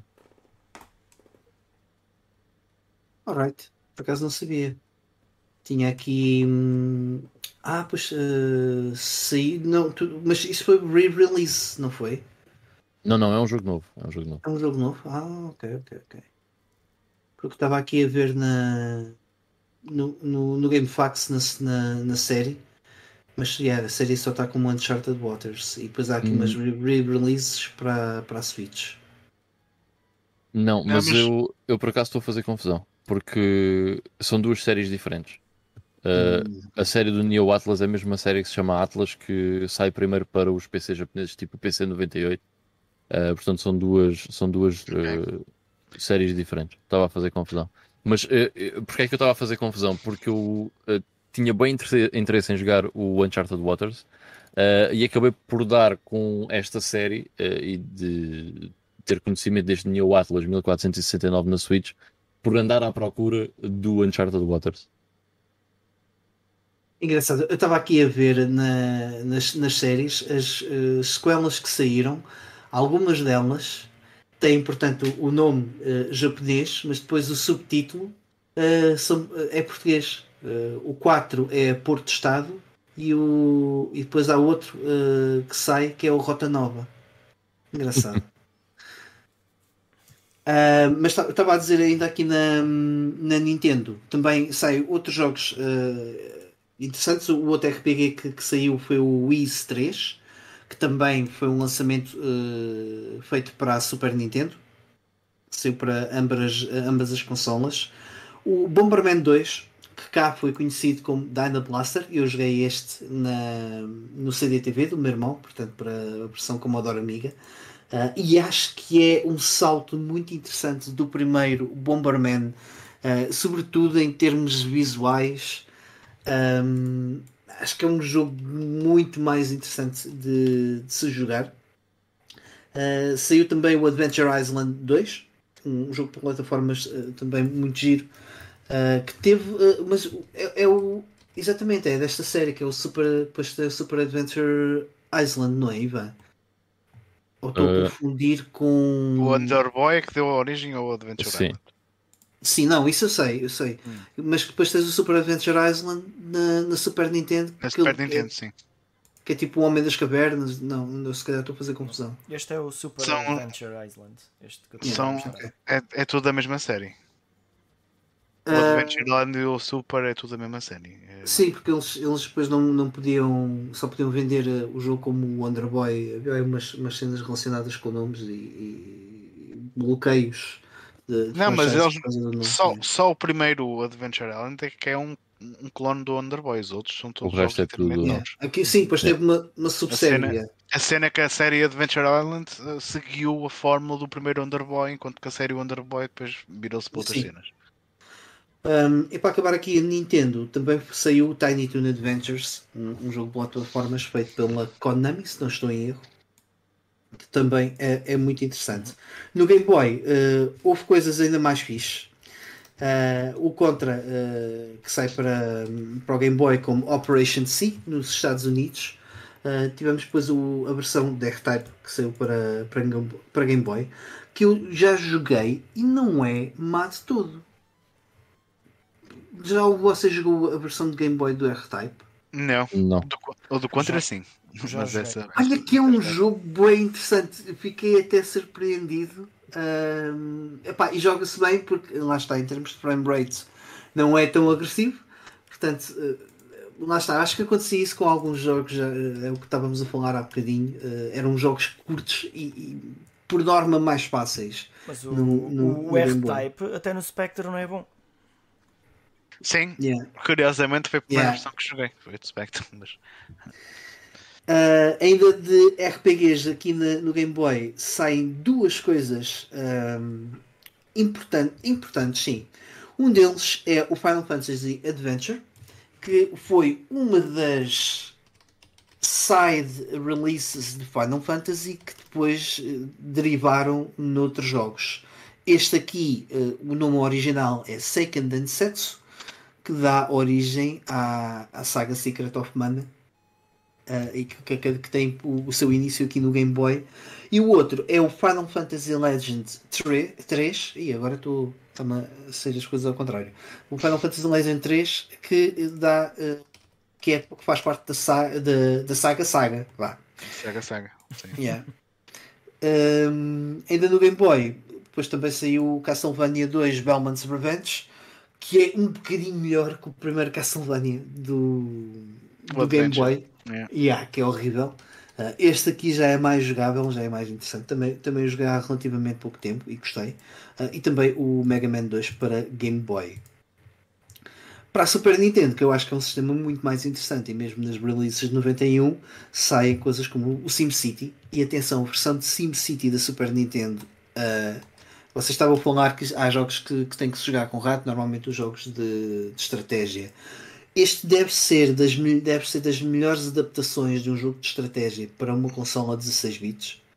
Uh, é mesmo muito fixe. Foi um dos jogos que eu mais joguei na, na minha infância e é um jogo extremamente educativo uh, em vários aspectos, na, na, na questão de, da gestão que temos que fazer uh, ao construirmos as cidades, em aprendermos alguns conceitos básicos que uma criança de 8 anos, acho que de outra forma, terá alguma dificuldade em, em perceber. Uh, por causa da, da, da questão da, da, criminalidade, não temos que fazer a gestão do espaço uh, na construção dos, dos postos de, da polícia, de, dos bombeiros, uh, fazer também aqui um equilíbrio, criar um equilíbrio entre a localização de onde fica a indústria, o comércio, uh, as zonas residenciais, para que exista uma evolução mais saudável da própria cidade. E este SimCity depois também tinha aqui alguns cenários que, de cidades já feitas, eh, em que depois tínhamos que resolver problemas. Lembro que um deles era, por exemplo, um desastre nuclear. Havia outro que era a cidade de Detroit, em que o problema era o crime. Tínhamos que, que resolver ali o problema de crime construindo os postos da polícia e, obviamente, fazendo a gestão uh, anual do, do, do, orçamento, porque depois este, esse acabava por ser sempre o grande problema. E acho que é isso que torna, uh, portanto, toda a cena da SimCity interessante para acabar aqui, Super Nintendo uh, saíram, saiu o Super R-Type uh, em 1991 também. Uh, o Super Castlevania 4, que é um dos melhores Castlevanias em 2D para mim. saiu um jogo que o Ivan gosta muito, que é o The Legend of the Mystical Ninja para, uhum. para a Super Nintendo. e ainda em RPGs saiu o Final Fantasy 4 que é talvez uma das releases mais importantes uh, de 1991 para ser para Nintendo, como o Romance of the Three Kingdoms 2. E para acabar, acho que esta sim uh, é a mais importante de todas, o The Legend of Zelda uh, A Link to the Past. Pelo menos se tivermos em conta o território europeu, porque Final Fantasy IV não saiu cá. Uh, e Legend of Zelda fez sucesso em todos os continentes. Portanto, um ano de 91 bastante interessante para a Nintendo, é. ainda assim. E esse Zelda, a evolução que eles conseguiram fazer na série uh, foi, foi mesmo impressionante. Foi. Pá, para mim deu origem ao meu Zelda 2D favorito até, até, até agora, que é o Link's Awakening. Sim, o Link's Awakening começou por ser tipo um desafio, né? Yeah de pessoal que começou a fazer aquilo por hobby, ah, eu acho que consigo pôr um, um jogo quase igual ao, ao, Link's, ao Link to the Past na, na Game Boy. Não, mas há muita coisa nesse, nesse Zelda que, que perdurou ao longo dos anos eh, em, naqueles Zeldas mais 2D. Sim, sim, sim. Usam, usam, todos a, a, mesma forma e, e acaba por resultar muito bem. Sim, aquele backtracking uh, todo que temos que fazer, mas faz sentido, parece que é mais intuitivo, não é? O não é mesmo Zelda... na forma como tu usas os itens e yeah. como tu mapeias as coisas. E os, e os próprios itens? Os próprios itens, alguns dos puzzles, muitas das mecânicas do jogo que foram introduzidas aí permaneceram em todos os outros Zeldas 2D lançados uhum. daí para a frente. Olha que há, há, um jogo que fez isso, eu vou falar no, no Playing Now, que faz isso também muito bem, mas depois mais para a frente eu falo. Uh, e, e, não tenho aqui mais nada a destacar de, de 91. Ivan, há alguma coisa que, que, tenhas aí assim mais forte para, para finalizar? Sim, mas também vou, vou só mencionar algumas coisas. Uh, neste ano saem uh, dois jogos que eu gosto muito da minha infância, o da Blues Brothers, sai para DOS, Amiga, Commodore 64 e Atari. Uhum. Yeah. Uh, um platformer muito, muito, muito fixe. Uh, e sai também uh, da mesma empresa, da Titus, sai o pré-histórico, o primeiro pré-histórico para Amiga, DOS, Atari ST e para uh, Amstrad CPC. por acaso este é um jogo que eu conheço duas versões muito distintas. A versão de DOS, que é muito parecida à versão de, de Amiga, similar, igual, diria eu.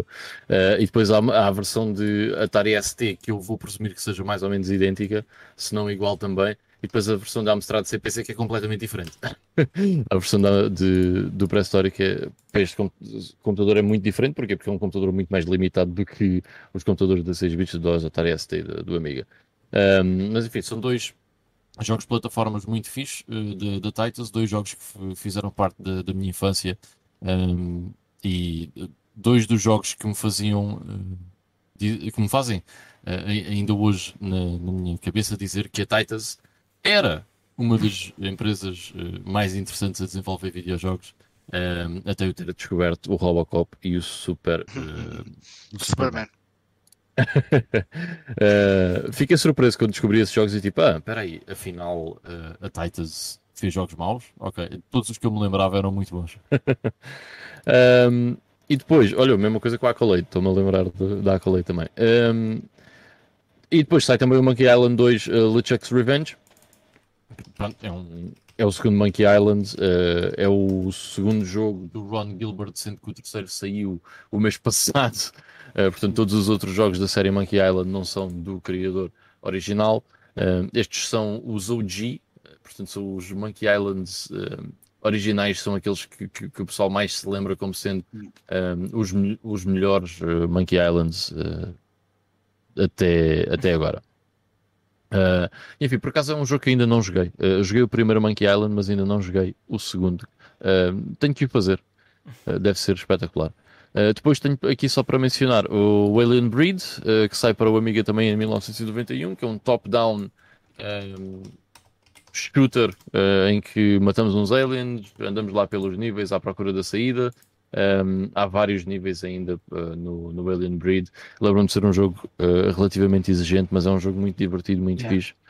Um, Wing Commander 2 sai para MS-DOS, é um space shooter. Pode dizer, desculpa, uh, eu, sei, eu sei que estás a, a, a, querer despachar, mas o Alien Breed tem um, uma banda sonora que sem música, mas que tem um ambiente opressivo uhum. impressionante e, e a forma como eles conseguem fazer isso em 91 é, é de louvar.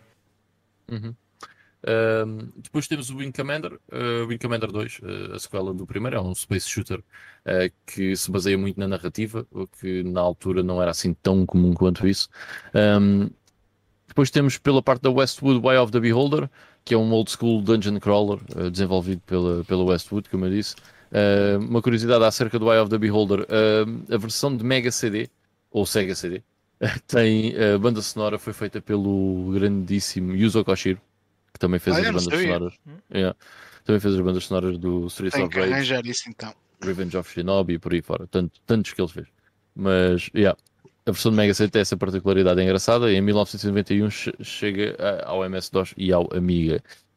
Um, depois também um destaquezinho para o First Samurai, que também sai para o Amiga e o Atari ST, que é um side-scroller action game que controlas um samurai com uma espada e matas eh, cenas. Uh, é um jogo é um jogo porreiro uh, que depois dá uh, origem ao Second Samurai que é um jogo que também sai para home computers para o Amiga e que tem uma versão de Mega Drive que é bastante diferente dessas versões originais do Second Samurai. E por último tenho aqui o Duke Nukem que sai para o MS-DOS Uh, e que já todos sabemos que depois, o que é que depois dá origem a uma, das, a uma série bastante conhecida e é um dos melhores first person shooters de sempre. Uh, este Duke Nukem é um, um platformer uh, relativamente simples, mas muito engraçado, com alguns toques geniais. Um, enfim, é um jogo que, que, vale a pena visitar, principalmente se vocês gostassem, quer- querem ver como é que era um platformer no PC em 1991, o Duke Nukem não é uma má opção. Tem gajos, Eh, tem nuas, Não, não tem. Não, não, não. Não, Ainda mas não tem tem- então ninguém quer saber. Mas tens uma coisa, tens uma coisa boa da gira. Ele basicamente dispara ah, um raio laser ahm, e um, um dos. Um, um- tu para recuperar energia, algumas caixas dão-te umas pernas de frango. E se ele ah, disparar o raio laser contra a perna de frango, cozinha ah, e fica tipo uma espécie de peru. Um franguinho assado. E e dá mais energia, dá, dá dois pontos de energia em vez de um. E rebenta com as latas de cerveja, tipo aquilo fica, tipo, faz um efeito bem engraçado. Mas pronto, é isso eh, para, para os PCs. Yeah, Mas mais boas cenas fixe. Então, do meu lado, ahm, pois eu também tinha aqui uma série de jogos, mas de facto é, é melhor a gente acelerar um bocadinho. Então eu vou dizer aqui algumas coisas que eu acho interessantes. A começar por alguns ports arcade que saíram ah, na Mega Drive, no Master System também. Ah, muitos da Sega, em, em que desses da Sega eu destacaria se calhar o Alien Storm, que é uma espécie de Streets of Rage futurista, que eu até achei engraçado. Ah, se bem que também tem outras mecânicas de jogo lá pelo meio. Ah, o Outrun, que sai para a Game Gear e Mega Drive nesse ano, mas eu diria que a versão Mega Drive é capaz de ser a primeira versão que sai numa consola que se aproxima um bocadinho mais ah, da versão arcade. Ahm, e, e, de facto acho que, que foi um bom lançamento porque o Outrun é um clássico, ah, apesar de ser um, um jogo bem mais antigo. Ah, algumas conversões de jogos arcade da Capcom, como o Golds and Ghosts, o Strider e o Mercs, saem todos em 91, também na, na Mega Drive.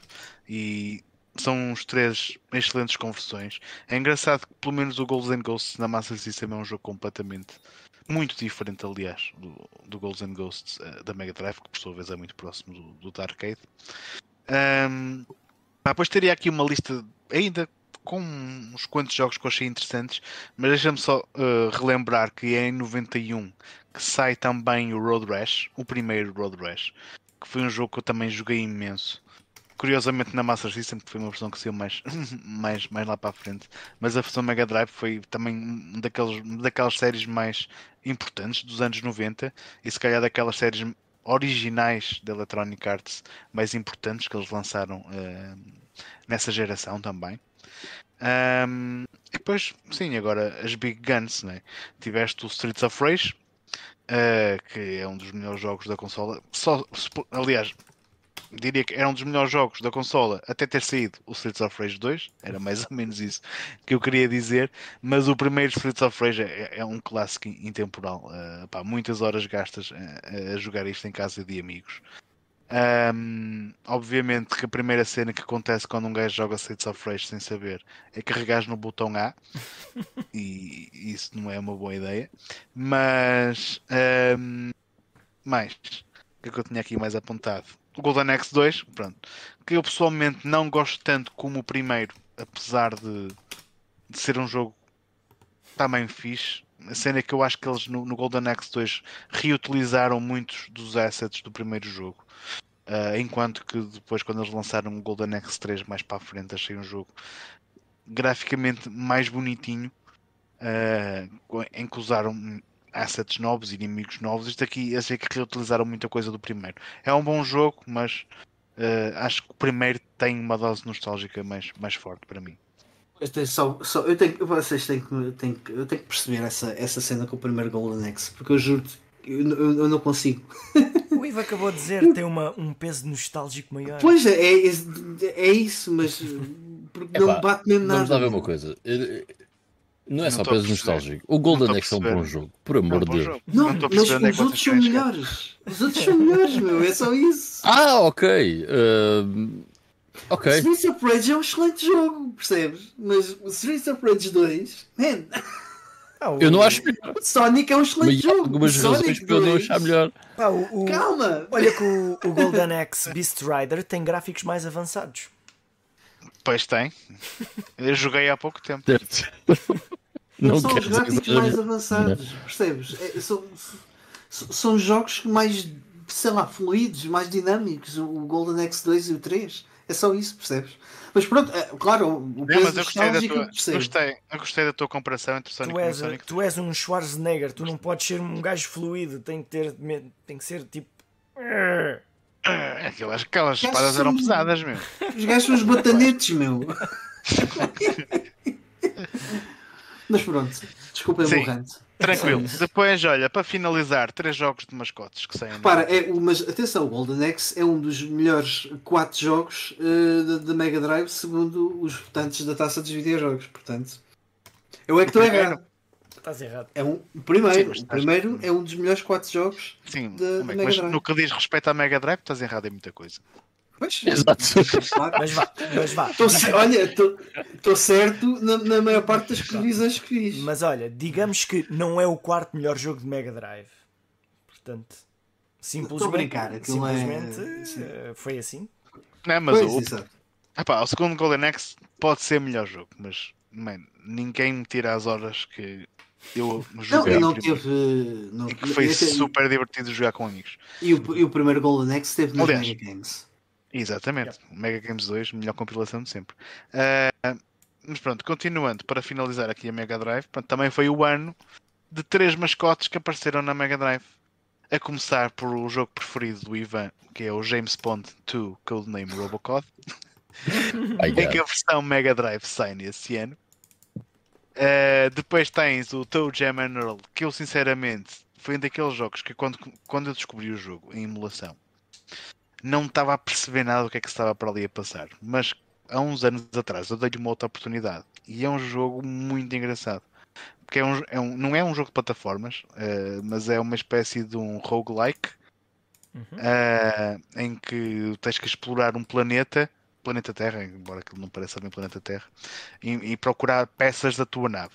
A cena é que tu não tens propriamente um botão de ataque, mas o, o layout dos níveis é, é random, o, o posicionamento dos inimigos é random, os, os itens que tu podes usar, incluindo power-ups que tu podes finalmente usar para atacar inimigos, também é random, portanto, primeiro apanhas um, um presente e tu, para saber o que é que aquilo tem, tens que o desembrulhar e usar. E pode ser um item bom, mas pode ser um item também que te tira vida ou faz mal, né? como, como acontece no- nos roguelikes normais.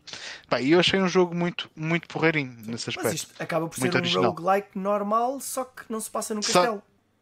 E não tens combate, não tens assim grande coisa de Dá para combate. atirar ali Não os tens. tomates ou uma coisa assim do género. É, mas- tens, tens que Mas ter é esse mais- power-up. É mais fugir, não é? É, é mais fugir.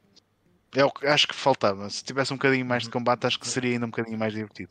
Mas tem algumas cenas boas engraçadas. mesmo O, o design de alguns dos inimigos tem, tem um bocadinho de bom humor também. Tal E como pronto. as Tartarugas Ninja, é- acho que é, respira bem nos 90. Tem aquele Bastante. filme de, de primeira metade, Príncipe de Bel Air, estás a- não é? Sim, sim, completamente. E mesmo a banda sonora é muito funky. É, é- Adoro, é um jogo mesmo, adoro. mesmo, mesmo fixe. Ah, e para finalizar, pronto, o Sonic the Hedgehog. né? Tinha de ser, não é? Que é só um dos melhores jogos de sempre. Exceto para o Mike. Gosto, eu já joguei e gosto muito do Sonic, mas ainda não o acabei, é só isso. Não, mas has, has de jogar um dia, Mike. Ah, mas, opa, Sonic, pronto. Eu já o Esse Sonic várias vezes, meu. Eu Mas de não- o só não jogar outra vez para o acabar. é isso Ou que eu estou a acabar, pronto, sim. Vais jogar, tens que jogar. Pronto. Não, mas para mim é, é daqueles jogos que, para além da carga nostálgica, o jogo, o jogo é muito bom. E, e- e como eu vos Yeah. disse, eu vi este jogo em 91 na casa de, um, de uns colegas dos meus pais e foi uma cena que me- sempre me ficou na cabeça. E- eu não sei quando é que apareceram aquelas promoções, aqueles cromos do Bulical, se terá sido em 91 ou 92. Mas para vocês terem uma noção, eu, eu juntava os jogos, os, os cromos, e construí tipo uma consola de cartão e metia os, os autocolantes tipo num buraco e fazia de conta que estava a jogar. Maluco sou eu, assim, pronto. É. Pá, tinha tipo 5 anos, meu, mas é o que é. Não, mas é, pá, não sei, eu não sei o que mais dizer acerca deste jogo. É, é, é mesmo um ícone de uma geração. Foi o jogo que catapultou a Mega Drive, eh, tanto nos Estados Unidos como, como cá na Europa, para outros patamares de sucesso. E acho que é muito bem merecido, porque é um excelente jogo de plataformas. Yeah, yeah, por acaso, eh, eu a semana passada falei que tinha acabado o Sonic 2. Ehm, porque pá, veio cá um amigo meu, tivemos a jogar, entretanto no dia a seguir ainda tinha o cartucho ali na consola e acabei por, por, por acabá-lo. Um, epá, é um jogo que não envelheceu nada, nada, nada, nada mal. Pá. Diverti-me tanto a semana passada como me diverti há, há 30 anos atrás. Uh, é um jogo fabuloso. Pá, é fantástico. Foi o 2, se fosse jogar o primeiro, seria fabuloso na mesma. Por acaso era o 2. Uh, mas é este, este, este, jogo, este e o segundo, uh, pá, são mesmo incríveis. Ah. São grandes jogos. Pronto, e depois nesse ano também tiveste a versão Master System, que é um jogo muito diferente da Mega Drive. Uhum. Mas para mim é também um dos melhores jogos de plataformas da Master System. Melhor do que os outros Sonics que, que vieram a sair a seguir no, no mesmo sistema. Hum. Diz-me só assim muito rápido: uh, Sonic 2 ou Streets of Rage 2? Uh, para mim é fácil, a Sonic 2. É? Eu não gosto muito do Streets of Rage 2. Deve ser a única pessoa. Quer dizer, eu, eu gosto bem do Streets of Rage 2, mas eu gosto mais Sim. do primeiro. para mim a escolha é fácil. Ok. Carlos, para pa finalizar o, a listagem que tu tens, o que é que, o que, é que saiu assim mais fora de, das, das consolas e de okay. PC? Queiras Olha, sinalizar? Eh, então, enquanto eu vou aqui abrindo, já agora, entre o Sonic 2 e o Streets of Rage 2, um, o Sonic 2 é claramente melhor, mas há pessoas que vão votar. Ah, isso é, é só vocês. Mas há, mas há pessoas que vão votar no Streets of Rage 2 simplesmente para não ser o Sonic o vencedor. Não, mas eu só, só queria mesmo saber vocês. mas é o Sonic 2. Era só uma, uma, curiosidade pessoal. Então, uh, aqui. Uh, Sim, eu, o meu jogo de Sonic preferido também é o Sonic 2. Mas. Uhum. Let's go. Mas pronto, é, é perfeitamente aceitável. Cá quem gosta mais do outro.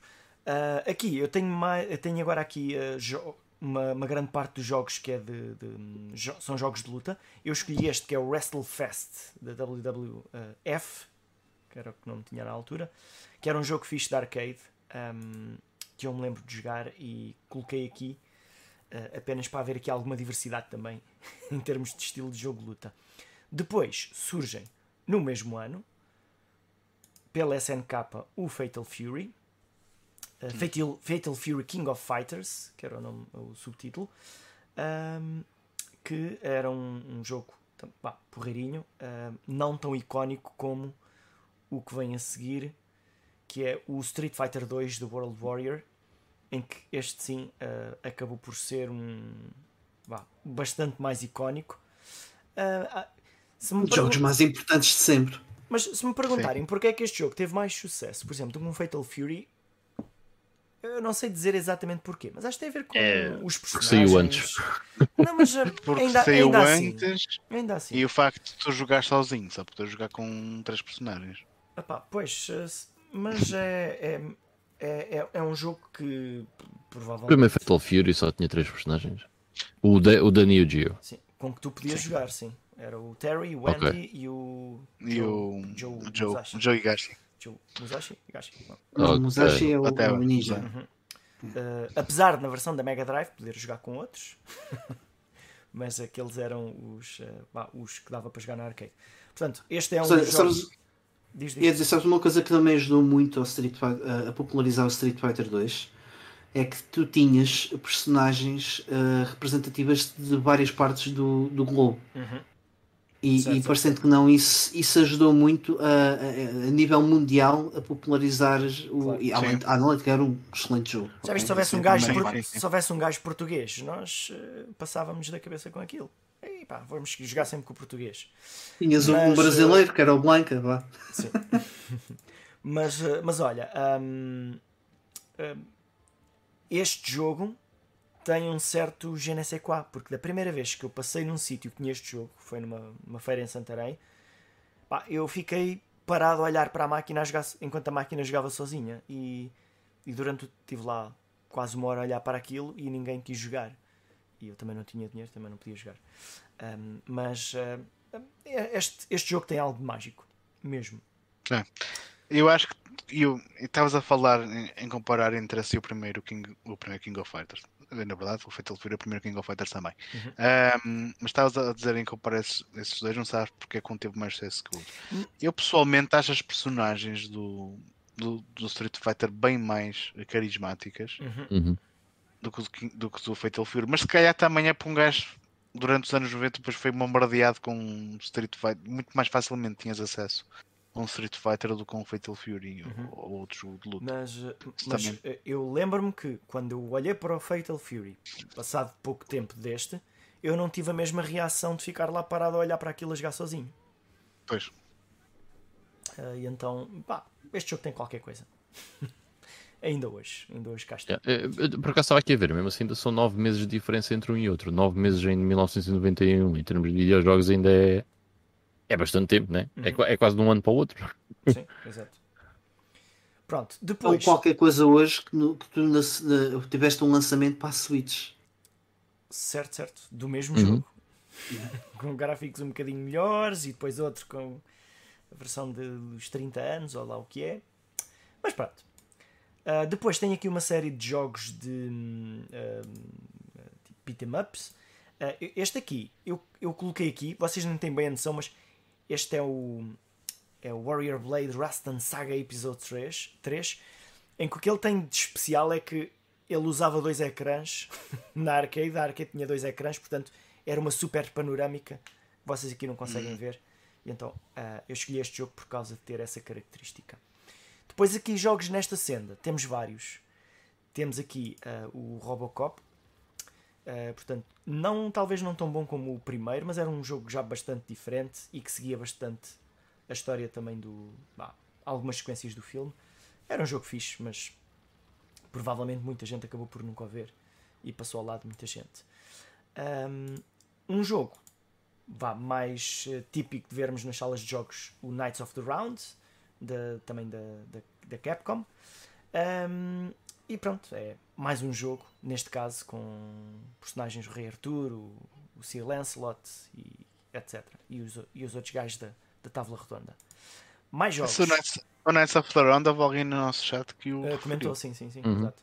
Depois temos aqui um que talvez não, tenha- não seja tão conhecido, mas é da Capcom também, que é o King of, uh, King of Dragons.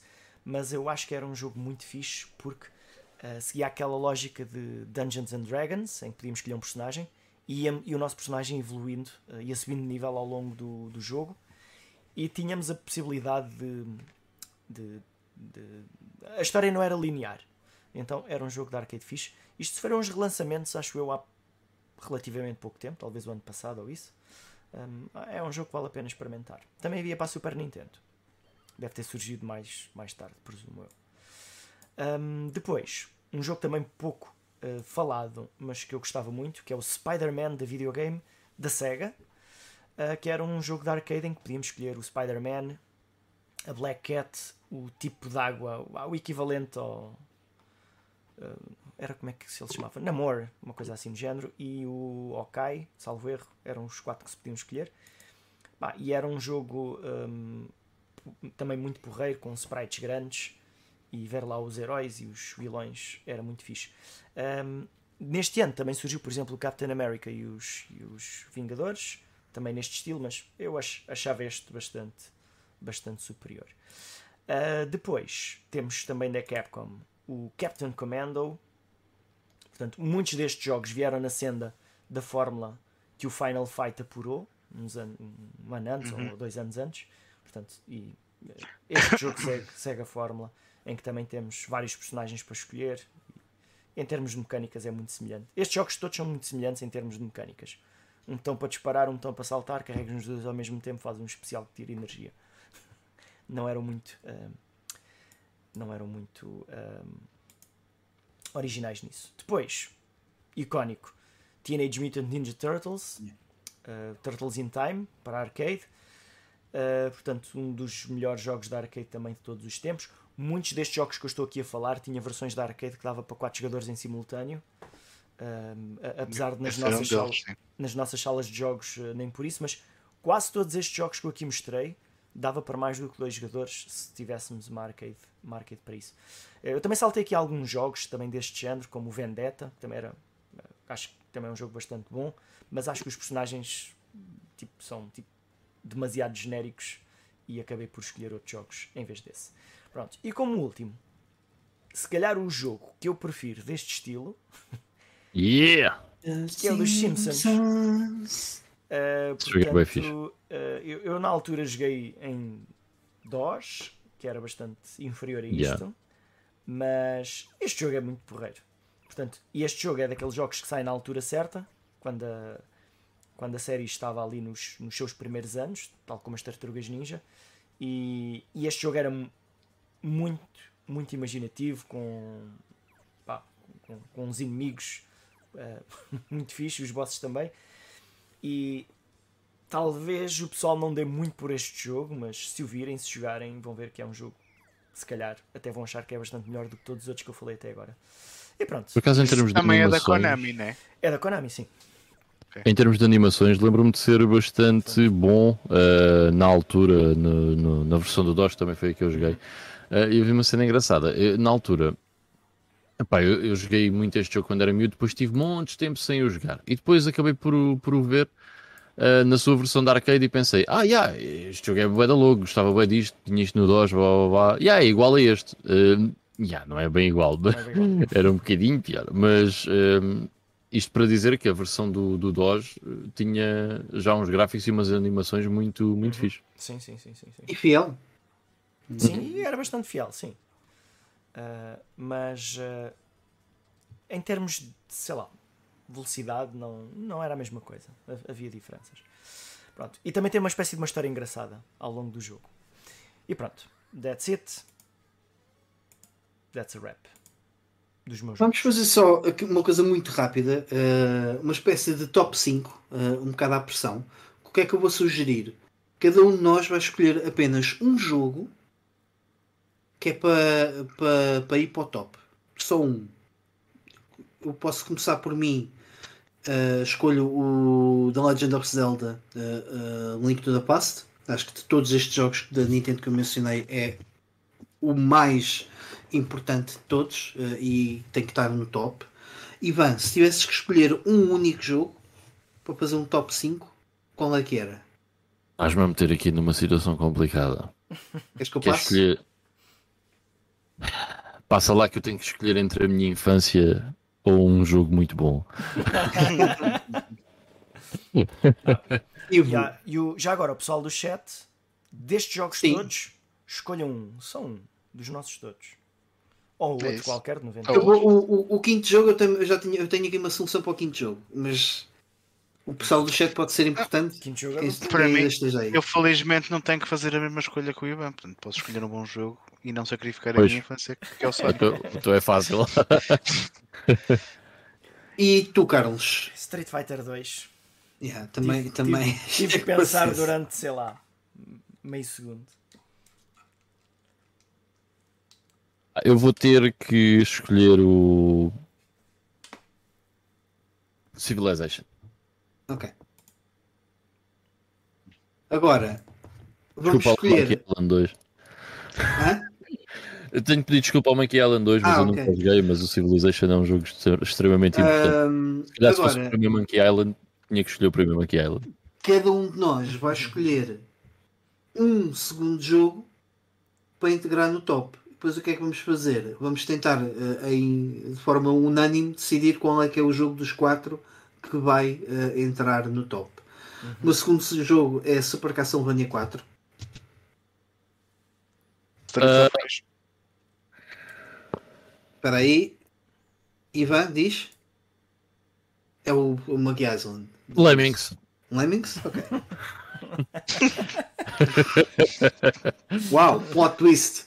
Yeah. Ah, Ivo. Streets of Rage. Ok. E hum, Carlos. É assim, se eu escolhesse as tartarugas ninja, era mais provável que vocês votassem nesse. Não, lugar. não vai. Ah, ah, Mas não, vou, não. eu Eu vou escolher, tu. eu vou escolher, eu diria que é o dos Simpsons. Simpsons. Ok. Então é assim: destes quatro, eu se tivesse que votar num, é o Streets of Rage. Ivan. Bom, nisso já não lembro quais é que são, mano. Então é o Castlevania, Super Castlevania 4, Lemmings, Streets of Rage, Ah, ok, ok. Simpsons. Sim, sim, sim, sim. Ok, é esta ronda. Pensei que era a ronda anterior. Ahm, Streets of Rage. Ok? Ou empata-me, ou empatamos. Ah. Depois o, o Ivo. uh, o Eu- Ivo- aliás, po- pode não ser, atenção. Não, a botar num dos outros, votaria no, no Não, não, podes 4. votar, podes votar no teu. Ah, então desempate já, é o Streets of Rage, vamos embora. É Easy. isso. Epá, eu não voto no Streets of Rage, porque se eu comparar os Streets of Rage com os Simpsons, os Simpsons é melhor. Então o teu ia para. Não, e, não se fosse, podes. e Nada se é fosse Castlevania. efetivamente. Simpsons é melhor. E se fosse com o Super Castlevania 4 ou com o Lemmings? Os Se, Simpsons. eh, se, se fosse entre esses. Entre, entre o Castlevania e o Lemmings, Castlevania. Não, não. Entre o Castlevania e os Simpsons. Ah, os Simpsons. Pronto, é isso. O teu Sim, voto vai para os Simpsons sempre. Sim, sim. Ah, o, o Dante Sepp está a dizer que escolhe o Legend of Zelda. Neste caso, Dante Sepp seria apenas para o, o Castlevania, Lemmings, Streets of Rage ou Simpsons. O voto saía para um destes quatro. Não sei se. Bem, mas de qualquer das formas. Nada, não estou a entender nada dessa cena, mas vamos lá. É, mas de qualquer das formas, não sei se está aí mais alguém no chat. eh, acho que é o Streets of Rage que vai acabar por ganhar. Ou seja, o nosso top 5 sem ordem é de, de 1991. Os 5 melhores jogos de 1991 que temos aqui é o The Legend of Zelda, o Sonic, o Street Fighter eh, 2, Civilization e Streets of Rage. É um top com o qual eu consigo viver. Apesar da forma estranha de nós Sim, mas- termos feito isto, parece-me bastante razoável. Parece-me bem. Mas é assim, nós podemos pôr isso por ordem. Portanto, o primeiro é o Sonic. Não vale a pena votarmos porque o Mike perdeu. Não, não, vamos- não vamos, não vamos perder mais tempo. Já, já vai, O já vai segundo, é o, o segundo é o Streets of Rage. Porque se alguém disser que não, Leva, Eu- leva com uma bazuca na tromba. Além, além de estar errado. Super. Vocês, vocês a maltratarem o link. O link, o fica em terceiro. o link fica em terceiro. O fica em terceiro. Fica bem. Fica... Então, terceiro lugar pá, Pois. é bastante respeitável. É um ano de lançamentos, não é? E pronto, vamos dar assim por terminado o nosso, o, o- o nosso tema central de 1991. Eh, espero que tenham gostado e podem deixar também, em- quem está a ouvir ou ver-nos em diferido, eh, os vossos comentários nas nossas redes sociais ou daqui no, nos comentários do YouTube também. Que durante o próximo episódio teremos todo o gosto em ler e partilhar aquilo que é a vossa opinião dos, dos grandes títulos de 1991. Ahm, passando, passamos assim então para o Playing Now, ah, para a nossa última secção do, do podcast. Ah, Ivan, acho que tu tens um Playing Now bem interessante, não é? Tenho um playing now bem interessante. Ahm, o meu playing now é basicamente nada, mas o que é que se passa? Eu não acabei nenhum Tá jogo esta semana. Eu não acabei nenhum jogo esta semana, mas eu Comeste um joguei. Hã? Comeste carne? Não, não, não se preocupem, não cheguei a esse ponto. Mas eu joguei ahm, todos os jogos 32x esta semana. Porquê? Vão descobrir daqui a uns tempos quando eu lançar o vídeo ah, no meu canal. Ah, mas já, joguei os jogos todos 32x. Ahm, pá, e spoiler alert, ah, horrível. Pá, péssimo, não consigo entender. O objetivo do vídeo era será que vale a pena uma 32x eh, em 2022? Investir numa 32x custa tipo aí 300 euros hoje em dia uma 32x. Ahm, portanto, spoiler alert, não vale nada a pena. Ahm, All Hail Emulation. eh, se- não, também não vale a pena. Vai dizer-me lá o quê? Não vale a É pena. título de curiosidade, se quiserem. Vá, Sim, a tens título de curiosidade. Tens, Há- o, há dois tens jogos. o Knuckles, pá. Tens o Knuckles. Tens o, e o Flick Sim. e tens alguns jogos bons, mas pouquíssimos, sim. Pouquíssimos, sim. Há, há três é jogos assim. Que eu diria que, que são interessantes. E todos eles são caros para caraças, portanto, isso não. Deixa-me Yeah. lá espreitar. É assim, o, o Afterburner era a melhor versão até, até ter sido na Saturn. Esperavas mais um ano e jogavas uma versão melhor. Eu acho que a versão 32x é melhor que a da Saturn. Agora, por acaso é verdade. Eu, eu acho que é melhor. E Space Harrier e por aí fora. Yeah, yeah. O Space Harrier é porreiro. eh, mas, come on, são jogos São jogos que tu hoje em dia consegues jogar em São jogos de sítios. 87 Sim. e de 89 e não sei o quê. É, pá, não são exclusivos da plataforma. São fixos, mas também imagina comprares uma 32X para depois jogares uma versão melhor do Afterburner que tu já tens na Mega Drive. É um bocado inútil.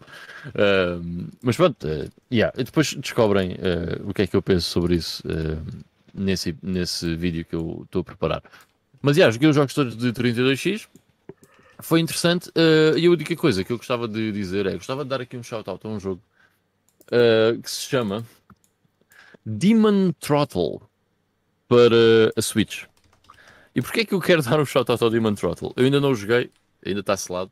O jogo custa 30 euros, se eu não, não estou em erro. Um, eu quero dar um shout-out a este Demon Throttle porque este jogo é exclusivo. E agora vocês dizem aqui, "Ah, exclusivo que é Exclusivo da Switch. Exclusivo. Não. É exclusivo físico. Ok? Não há digital. E eu acho que isso é bem engraçado. E portanto eu quis hum, comprar o jogo, independentemente do. O jogo que supostamente é fixe. carteira, é? Yeah, votar com a carteira. Fui à loja e comprei Demon. Quer dizer, mandei vir.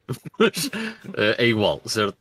Hum, Não. achei um piadão o jogo não ter uma versão eh, digital. Digital. É exclusivamente físico. Até diz aqui na parte de trás, ali em cima, only physical, never digital. Um, E eu achei isso bem louco, portanto fui comprar o Demon Throttle. Um, Agora, e queria só dar um manual. shout-out. Não sei, mano, ainda não abri. Ainda está Sim, mas pelo peso, assim, pelo peso. Hum, não, Não, ok. I don't, I don't so. É uma folha. Para salvar as árvores, está bem. Faz, faz, Ah, faz ah, isto é, é, é publicado, distribuído pela, pela Devolver Digital, que tem alguns lançamentos interessantes na, Yeah. na Switch, tipo o Carrion e o Gris. Ah, portanto, yeah, queria só dar-lhe um shout-out porque achei interessante ah, ser exclusivo físico. Ok. Quando Antes li, passar- até fiquei assim um bocado. "Ah." Isto não faz muito sentido nos dias que correm. Ahm, Ou faz, pode fazer. foi interessante até porque o jogo acabou por se calhar ter alguma atração e algum, alguns olhos em cima dele eh, por causa desse motivo. Exato. É uma, é uma forma de marketing. Yeah, yeah. E Achei fantástica. Para te ser honesto. Uh, já agora, o jogo foi publicado já há uns meses uh, nos States e eu tomei conhecimento do jogo nessa altura, só que só dava para mandar vir de, de um daqueles sites de edições uh, de releases Sim. limitadas. Uh, e, se- e havia a versão que havia até era a versão, uma versão tipo especial, não sei se será Special Reserve ou uma coisa assim do género, mas depois ficava caríssimo uh, os portos para cá e eu pensei, bem, ok, isso não vale a É. pena porque só pela, pela piada de ser uh, exclusivo físico uh, é demasiado dinheiro. Mas uh, entretanto foi publicado cá e vocês podem encontrá-lo aí nos sites mais comuns por 30 euros ou, ou uma coisa assim do género. Não, não é? Ok, Antes de passar a, a- a palavra ao- à próxima pessoa, só dizer o Dante Sepp aqui votou no Super Castlevania 4. Portanto, temos aqui um homem de cultura, alguém, alguém em condições que sabe votar como deve ser. Quer dizer, eu estou a dizer isso, mas eu votei no Streets of Rage. Mas pronto. Ah, e queria também dar um shout-out ao, ao último vídeo que o Ivan lançou do Halloween, que está muito fixe. E está lá muitas. Chegaste a fazer o giveaway já ou não? Não, ainda não fiz. É, epá, num dos outros vídeos, num outro vídeo que eu lançar, uh, depois faço o, o giveaway. Então, então o pessoal ainda está a tempo de se candidatar ao giveaway. Sim, sim, podem deixar lá um comentário, ficam habilitados a ganhar uma cópia que não é esta, mas do Cryostasis, Sleep of Reason. Uh, não é esta cópia porque esta cópia é minha e vai continuar a ser minha porque uh, ela veio da, da Polónia comigo, portanto tem um attachment uh, sentimental. Um, mas já. Uh, E o já vídeo está muito fixe. Trivia, vocês acharam que o vídeo está fixe? Eu tive para não lançar o vídeo porque achei que estava um bocado podre. Para ser muito sincero. Uh, yeah, e o pessoal, o pessoal, no geral, por acaso a resposta ao vídeo até foi fixe. O pessoal Mas, curtiu do eh, vídeo, eu- tive eu- bons comentários. Apesar de eu não comentar, eu vi o vídeo todo e foi fixe. Yeah. Yeah, eu tive quase para não lançar porque achei que não não estava muito fixe. uh, mas, yeah, ok, fixe, ainda bem. Uh, obrigado. I guess. Ainda assim, tu és daqueles vídeos que eu vejo enquanto trabalho. Portanto, Tu és um Uhum. vídeo, Ivan. Já viste? Tu és um daqueles vídeos. Não és uma pessoa. Yeah. Ahm, passo a palavra uh, aqui, se calhar, ao Ivo. Hoje vamos fazer uma, uma, ordem diferente. Está bem. Uh, opa, mas eu, lá está, esta semana também foi uma semana muito complicada no trabalho. Olha, também estavas doente durante... esta semana? Não, não estava doente, simplesmente tive mesmo muito trabalho. Não tive mesmo muito trabalho. Uh, e no fim de semana também pouco tempo tive cá, portanto só vou por falar de dois jogos.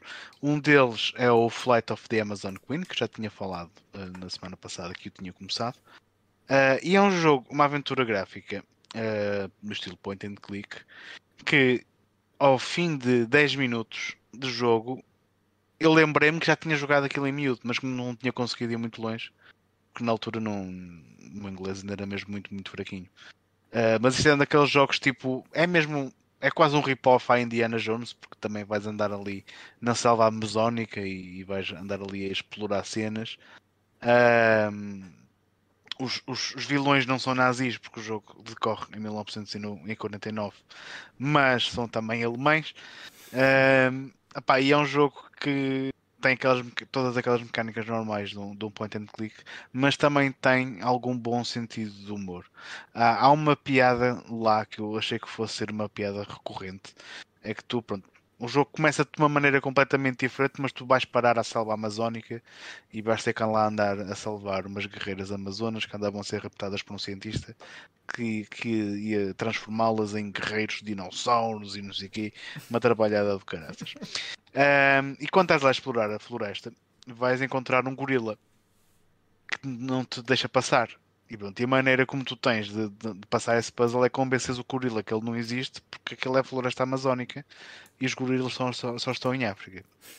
E depois, mais à frente, aparece outra vez o mesmo gorila. Uh, mas mascarado de, de dinossauro com mas tipo cor-de-rosa e que também está a bloquear a, a, passagem e tens que voltar a usar essa cena tipo, estás parvo, ok, tu não existes, man. sai daqui. E eu pensei que essa cena, esse fosse uma piada recorrente ao longo de todo o jogo, mas não, infelizmente ficaram só por essas duas aparições. Mas achei até engraçado, não, não é dos melhores, mas ah, acho que também tem um bom sentido de humor.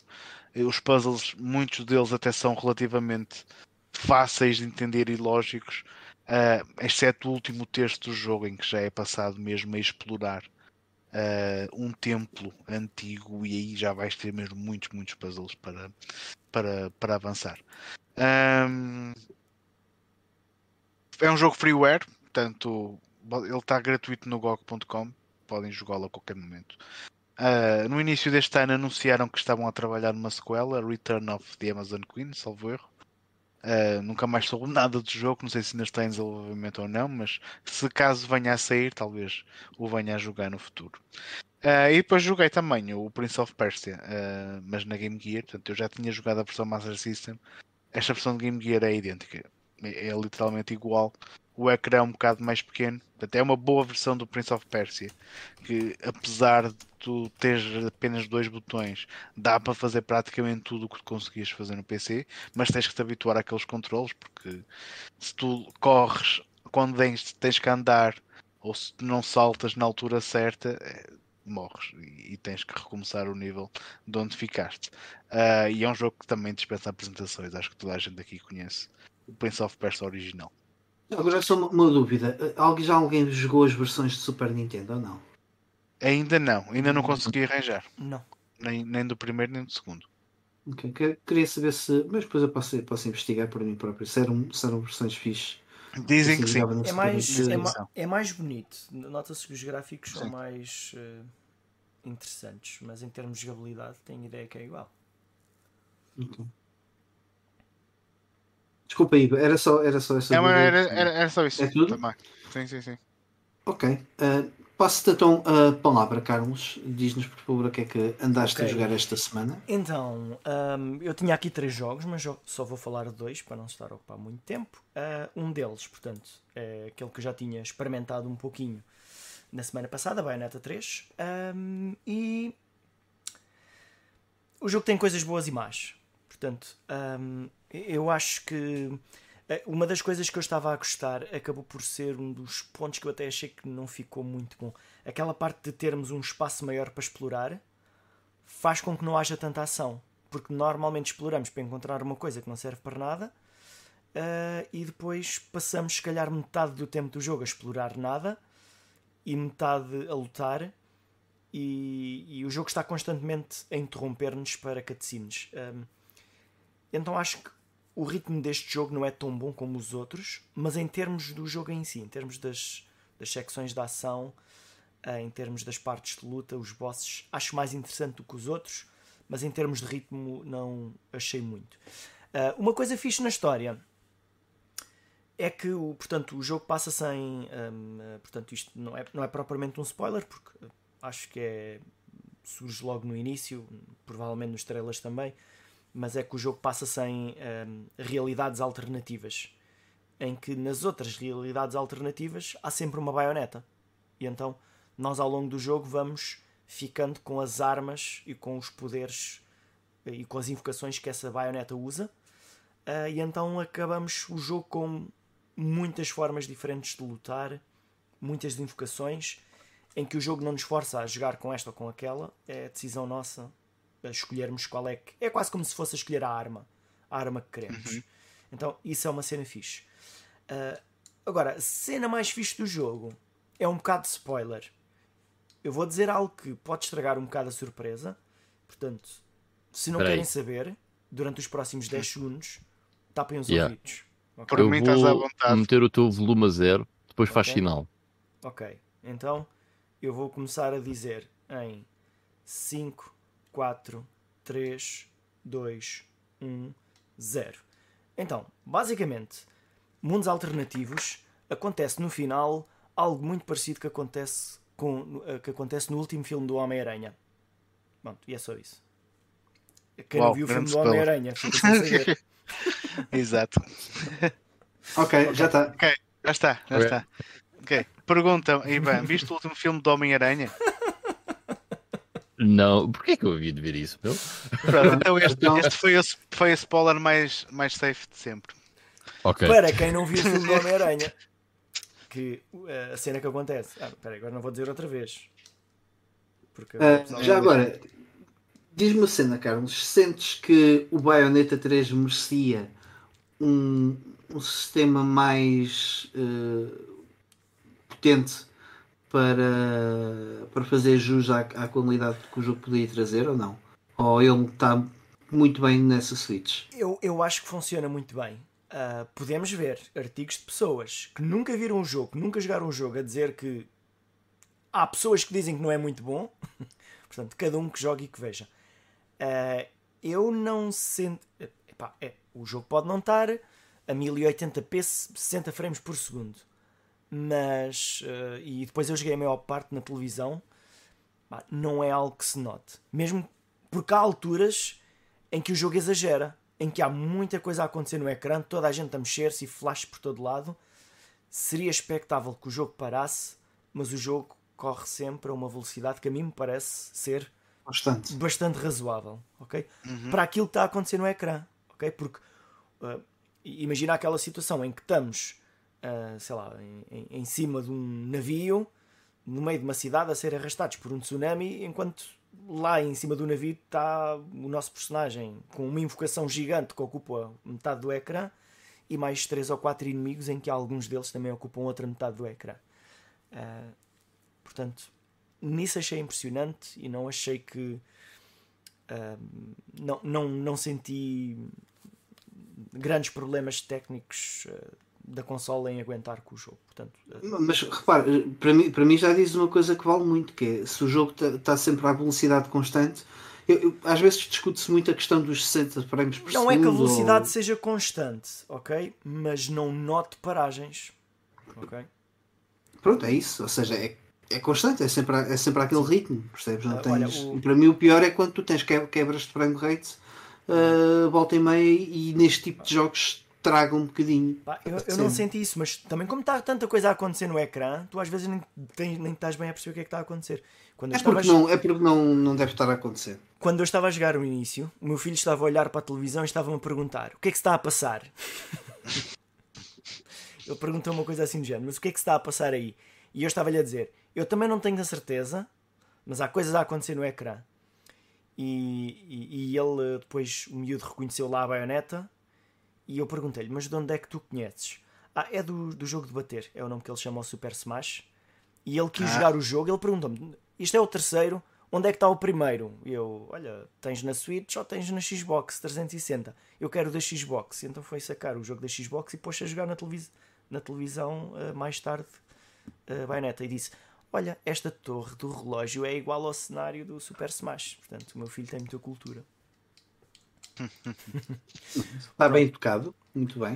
Uh, por falar em jogos tipo Super Smash, o segundo jogo é o PlayStation All Stars Battle Royale para a Vita. Um, ok. É bom. É interessante. Para jogar sozinho não é muito interessante, mas para jogar com outras pessoas deve ser fixe. Um, provavelmente na Vita não deve ser muito fácil jogar com outras pessoas, mas uh, numa PlayStation 3 deve ser uma cena fixe. Um, eu acho que é possível que haja algumas pessoas que gostem mais deste jogo do que do Super Smash por causa dos personagens. Um, eh, tem personagens de muitas franquias diferentes, não apenas de exclusivos da, da, da, da Sony.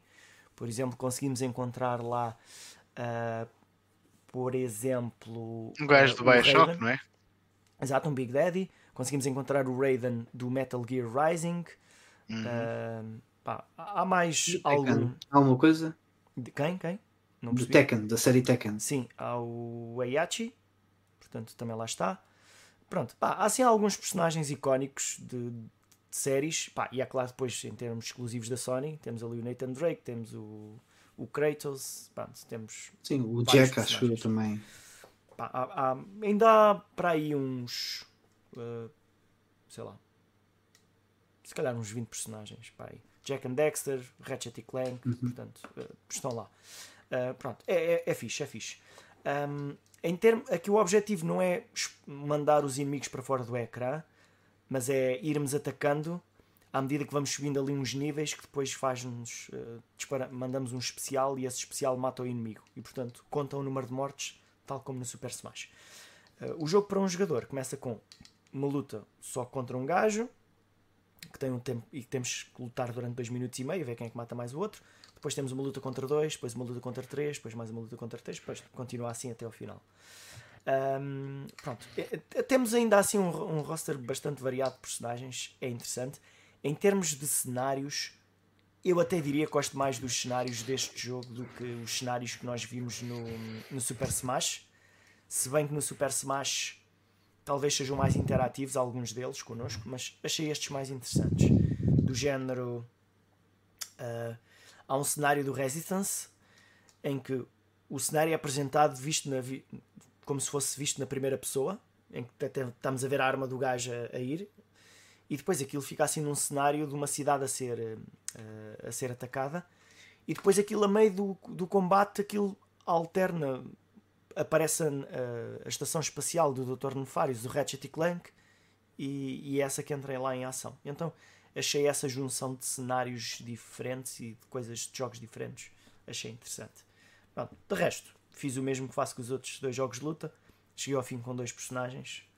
E de resto, eh, o que é que há mais relevante? Ah, os personagens que têm jogos em português são dobrados em português. Aqueles que não, têm, não costumam ter voz em português falam em inglês. Então, nunca tinha visto isso num jogo. É um Mas- bocado estranho. Não, e Estranho, por que é? não? O Heihachi fala japonês. Isso não é estranho. Haver uns que falam japonês e outros falam inglês. E há uns que falam português. Tens razão. O Kratos fala português, o Nathan Drake fala português, o Ratchet fala português, o, sei lá, o- Raiden do Metal Gear Rising fala inglês. Pronto, achei curioso, nunca tinha visto. E, com, e parece-me que é as vozes dos atores originais. O, o, o Kratos parece continuar a ser o Ricardo Carriço, como pelo menos no God of War 3, que lembro-me de ver em português, o resto não, não tenho a certeza. Mas é um pormenor engraçado. E é isso. Ok. Ahm, da minha parte também não vai ser muito extenso, porque apesar de ter eh, falhado aqui o, o episódio da semana passada, depois acabei por ter aqui alguns trabalhos e tive, tive aqui sozinho em casa com a miúda, não deu assim muito espaço para jogar muita coisa. Ah, no entanto, acabei o Plague Tale, que hum, só, só para acrescentar se calhar aqui à, à- àquilo que o Ivan também já trouxe e, e o meu feedback não vai muito longe do, do que ele disse. É um jogo mais focado na ação, uh, mas não é tanto em combate. Uh, porque o jogo foca-se ainda na, na, na, questão dos puzzles, apenas, apenas dar-nos mais mecânicas de combate para poder ultrapassar os puzzles e dar-nos mais hipóteses, mais, uh, diferentes abordagens. Aliás, até podemos ganhar skills, uh, hidden skills, em determinadas zonas se ultrapassarmos elas de forma mais stealth ou, ou se formos mais agressivos. Um, agora aquilo que para mim eu gostei muito foi a narrativa do, do deste, desta sequela. É muito mais intensa do que a do primeiro. E a do primeiro já era um tanto ou quanto intensa. yeah, e esta, esta consegue fazer um step up muito fixe. Um, e sobretudo na, na, evolução da personagem principal. Um, epá, eu, eu, tinha, eu tinha feito a comparação com o Last of Us e acho que depois de acabar este jogo, consigo ainda comparar melhor aquilo que foi, por exemplo, o Last of Us 1 para o 2. Acho que há muitas semelhanças do, 1 pro, do Plague Tale 1 para o 2 na mesma linha, sobretudo devido à, à personagem à personagem principal, à Amicia, uh, que não vou uh, entrar em muito mais detalhes, porque senão acho que vou estragar um pouco da experiência mas a ter a intenção a isso. Uh, algo que também notei neste jogo, que, eu, que não, não me ficou pelo menos tão presente no primeiro, é que a banda sonora deste pá, está sempre presente uh, e pá, não sei, traz uh, mais vida aos momentos. acho que torna os momentos todos do jogo muito mais impactantes. Uh, devido à, à, escolha da banda sonora e estamos a, a falar de, de faixas um, e das trilhas sonoras que, que, acabam, que, acabam, por ser sempre diferentes. Acho que não há assim grande repetição, ou pelo menos não senti isso. Acho que há uma, uma trilha sonora para momentos diferentes ao longo dos capítulos, à medida que vamos avançando no jogo. Um, opa, e depois é, é, um jogo que é, super, uh, uh, que, que, é superior em termos visuais, nas animações. O primeiro, pronto, notava-se muito aquela, uh, aquela categoria Double A eu sinceramente eu não consigo olhar para este Plague Tale Requiem e dizer que é um double porque não é. Isto para mim pá, pelo menos tem, tem a qualidade AAA, não sei em termos de, de valores o que é que teve que ser aqui investido ou não, uh, ou se foi muito diferente do primeiro. Eu diria que sim, porque tu tens, tu tens muito mais qualidade técnica uh, em termos de luzes, em termos de, de animações, como disse, em termos de, de detalhe no cenário. Uh, agora, não é por causa deste, desta evolução toda que se justifique uh, a exclusividade para a nova geração. Eu quero acreditar que há de ter havido algum, algum, algum tipo de acordo por trás, mas isso para mim não faz muito sentido porque eles teriam vendido muito mais cópias do jogo uh, caso ele saísse para, para as gerações anteriores. Uh, e, tenho, e tenho pena, porque portanto, eu joguei o jogo na, no, no, Game Pass via cloud, porque achei que fosse a melhor forma de eu tirar proveito e, e foi uma boa forma. Uh, tirando ali uma, ao início, como eu falei do, da última vez que cá tive, tive ali alguns problemas, mas desapareceram. Um, e pronto, e basicamente é isso. O final do jogo, não vou entrar em spoilers, a única coisa que eu vou dizer é que é, uma, não, é que nem é semi-aberto. Uh, é um jogo que acho que pode ficar por aqui. Uh, eu sei que tu também tinhas a mesma ideia do primeiro, mas eu acho que no primeiro era claro que, que, deixava, que deixava em aberto. Uh, este tanto pode continuar. Eu não tinha ideia, em, não tinha ideia que o jogo podia que, que não, que não seria em aberto. Eu, eu, acho que, é que a história terminou de uma forma. Sim, que podia ficar por ali, exato. Por mim podia ficar por ali porque senão podiam estragar. Eu estava com medo que estragassem. Não, não estragam. Ainda, não, e, ainda é, bem que, e ainda bem que não, que não fizeram. O único apontamento que faço ao jogo, mas depois tendo em conta um, as, as, partes finais, eu, eu, não sei se sentiste o mesmo, e bem, a determinada altura senti que o jogo estava um bocado repetitivo. Não é repetitivo, tipo, era do género. Man, já podia ter acabado, estás a ver? Sim, sim, e, o jogo alonga-se ali durante. Um ali aquele para o último terço. Uh, quase quase sem necessidade. Pá. É, é. Mas o jogo continua a dizer-nos coisas e a É, mostrar-nos coisas, não sei o quê. Mas sim, eh, também sentia um bocado isso, sim. Um, e pronto, e do, não, quero, não quero entrar em mais detalhes quanto ao Plague Tale para não estragar aqui. Uh, Deixa-me só dar um- dizer uma coisa, porque estavas há, há bocado a comentar a cena da performance e da nova geração, Sim. última geração. Um, eu vi a análise uh, à tech do jogo da Digital Foundry Uhum. e aparentemente não era assim tão linear meter o Plague Tale na última geração. Aliás, o jogo teve alguma controvérsia quando saiu porque não tem um modo de performance e corre a 30 frames. Um, e isso foi, eh, fez parte da decisão dos developers que o jogo é para ser jogado assim, com esta qualidade gráfica, e é assim que nós queremos que as pessoas joguem o jogo.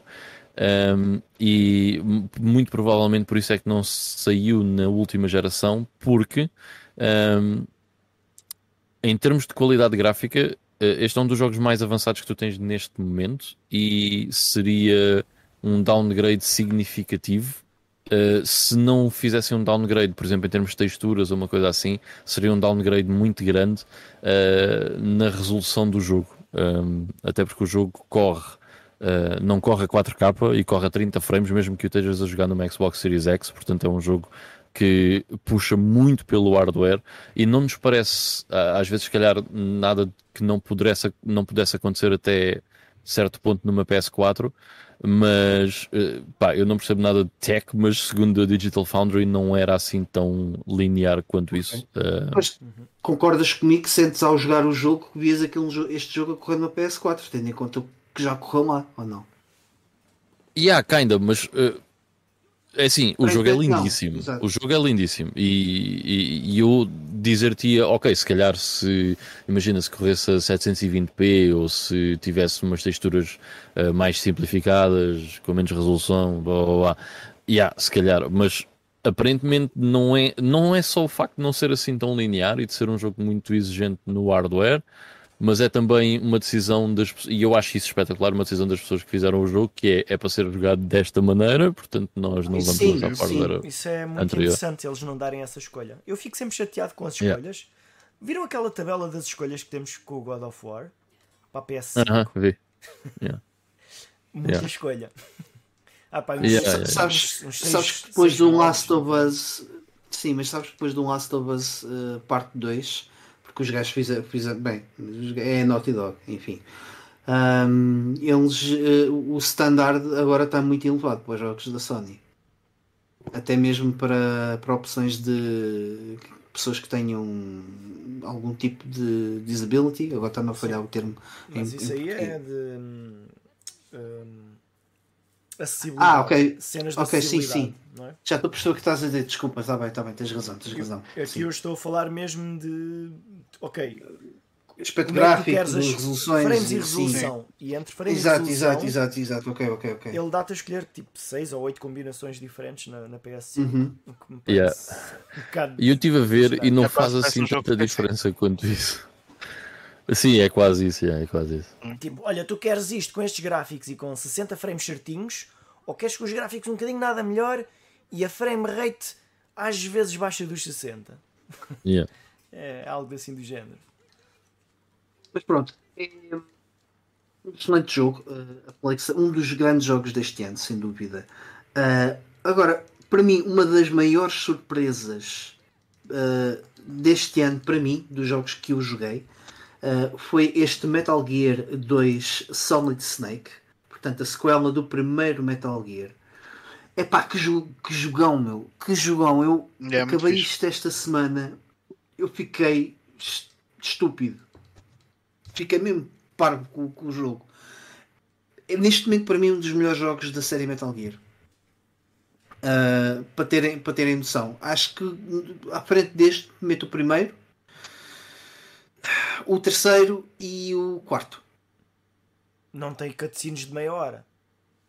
Não, mas tens, tens algumas cutscenes Mas e tens já, bué- já, notas, já notas ali a cena dele. Notas muito, notas muito, notas imenso, imenso.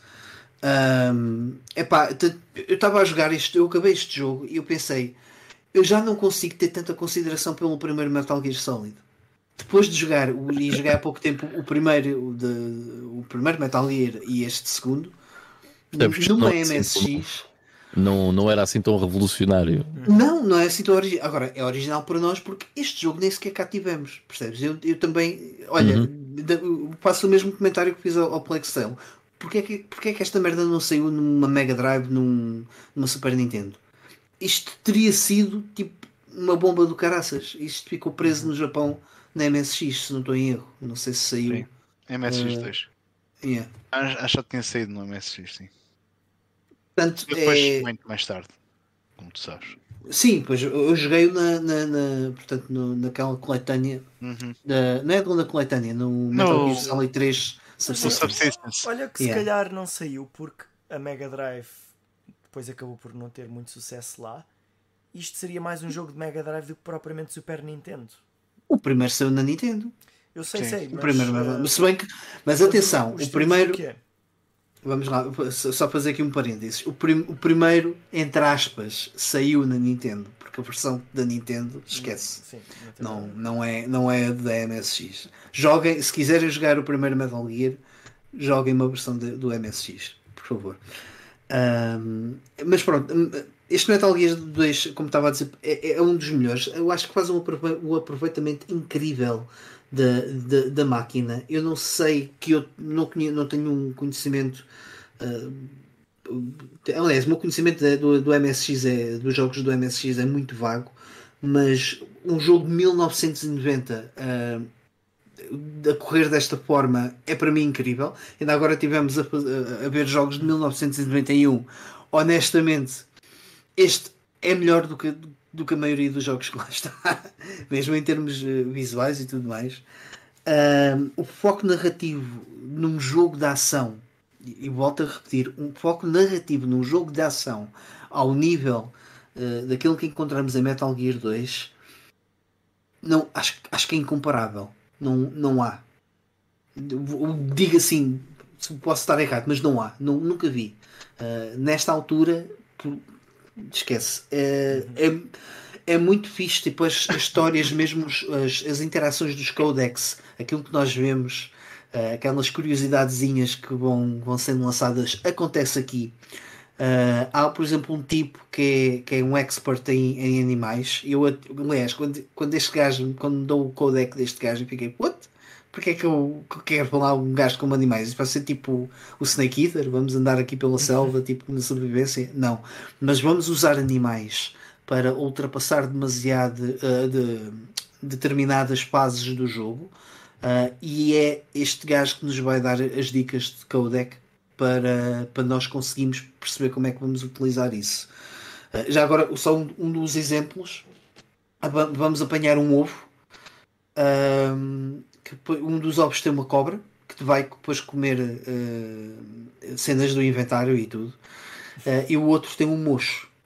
Uh, temos que deixar a cobra aliment, alimentar-se, que é para depois o mocho comer a cobra, para depois usarmos o mocho numa fase mais, mais à frente. Que é, que é obrigatório. Sem, sem isso não conseguimos avançar no jogo.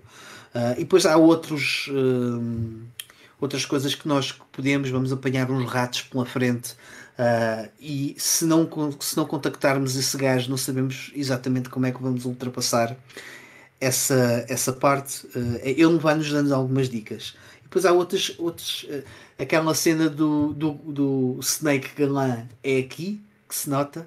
O gajo, cada gajo que encontra, tipo, eles falam por codec quando se encontram presencialmente, uau, nunca achei que fosses tão bonita. Hum. Ela, ah, estás a fazer a mim? Não, não, aqui a primeira emissão, mas fiquei surpreendido. tipo aquela cena, bem, aquelas coisas mesmo. Bem, é, é. Um, e depois, há, eh, há pouco falaste, uh, Ivo, do, da forma uh, como, como a série Zelda uh, usou o, o, Link to the Past enquanto referência para a utilização de itens. Uh, pá, é aqui tu já vês isso. Portanto, isto também era, isto é um produto da época, ok? Imensos jogos utilizaram este sistema de, de, de menu e itens em menu. Não, não, sei se foi o Zelda o primeiro a utilizá-lo, mas foi dos primeiros. Depois o Castlevania 2 também fez a mesma coisa. Aliás, os Castlevanias uh, vieram fazer também uh, o, uso desse, desse tipo de, de mecânicas. Uh, mas aqui acho que a forma como temos que utilizar e, e fazer este, este backtracking todo e andar de um lado para o outro para abrir uma porta e depois uh, utilizamos os, o cartão número 2 que vai abrir outra. Isso já era usado no, no, no primeiro Metal Gear, mas aqui é, é, é elevado a outro patamar. Um, o que me leva à parte chata do jogo, que é exatamente o backtracking. O mapa não é gigantesco, mas ainda é um tanto ou quanto grande uh, e temos que andar de tipo de uma ponta à outra para depois fazermos, por exemplo, há lá uma chave que se molda conforme as temperaturas. Portanto, temos que encontrar, e depois esse é o dos problemas, encontrar, como é que encontramos? Eu tive que usar um FAQ em, em vários momentos uh, para perceber onde é que era uma sauna para, para, para a chave depois conseguisse moldar, para abrir uma cena importante e depois uh, essa mesma chave uh, moldava-se à temperatura fria eu pensei, um, que é uma marca frigorífica, uma, uma zona frigorífica, sei lá. E onde é que isto há no jogo? É difícil de encontrar.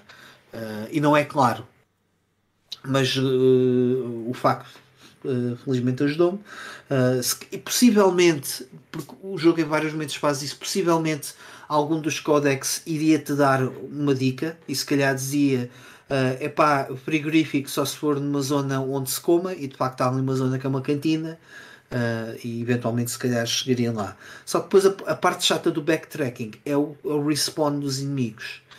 Uh, eu quis ter uma abordagem como tive, eh, tenho em praticamente todos os Metal Gears que, que jogo eh, uma cena mais stealth, só que neste jogo depois acaba por ser um bocadinho chato, uh, tendo em conta a quantidade de vezes que os inimigos fazem respawn Uh, a partir do momento em que eu apanhei o silenciador, uh, e é daqueles silenciadores infinitos aqui, e torna tudo muito mais fácil. Portanto, fui um bocado já mais à ação, já confiante, já sabia mais ou menos como é que me podia mexer e tudo mais. mas pronto, há várias, há várias, várias zonas de stealth que, que estão bem implementadas, determinados pisos. Um, fazem um barulhinho e, e podemos ser apanhados por causa disso. Está tá, tá muito engraçado. Só, só mais um único um, um apontamento que queria fazer para acabar. Uh, é aqui que também que entra aquela cena daqueles bosses uh, estranhos típicos da série Metal Gear. Uh, com, aquele, com, com, com nomes assim um bocado um bocado fora. E pronto, basicamente é isso. Se puderem, joguem o, o Metal Gear 2 porque é um dos melhores jogos da série. Um, só fazer aqui duas pequenas referências. Nem, nem precisas de mostrar uh, imagens, Carlos. Uh, joguei este fim de semana com. Tive uma visita cá em casa e tivemos, fizemos uma run do, do Metal Slug 3. Que apercebi-me que ainda não tinha jogado o, este, este terceiro jogo do Metal Slug. Uh, que é, é giro, uh, é interessante, mas eu vou querer jogá-lo depois a solo para, para para, para tirar mais proveito dele. Uh, e ando a jogar agora também o Age of Empires 2, a expansão The Conquerors, um, que estou a ter aqui alguns problemas e já agora peço ajuda, uh, seja aqui em direto ou depois em diferido, uh, porque eu queria jogar isto com maior resolução, mas estou a ter aqui alguns problemas porque o jogo quebra. portanto, Procura no Google por PC Gaming Wiki.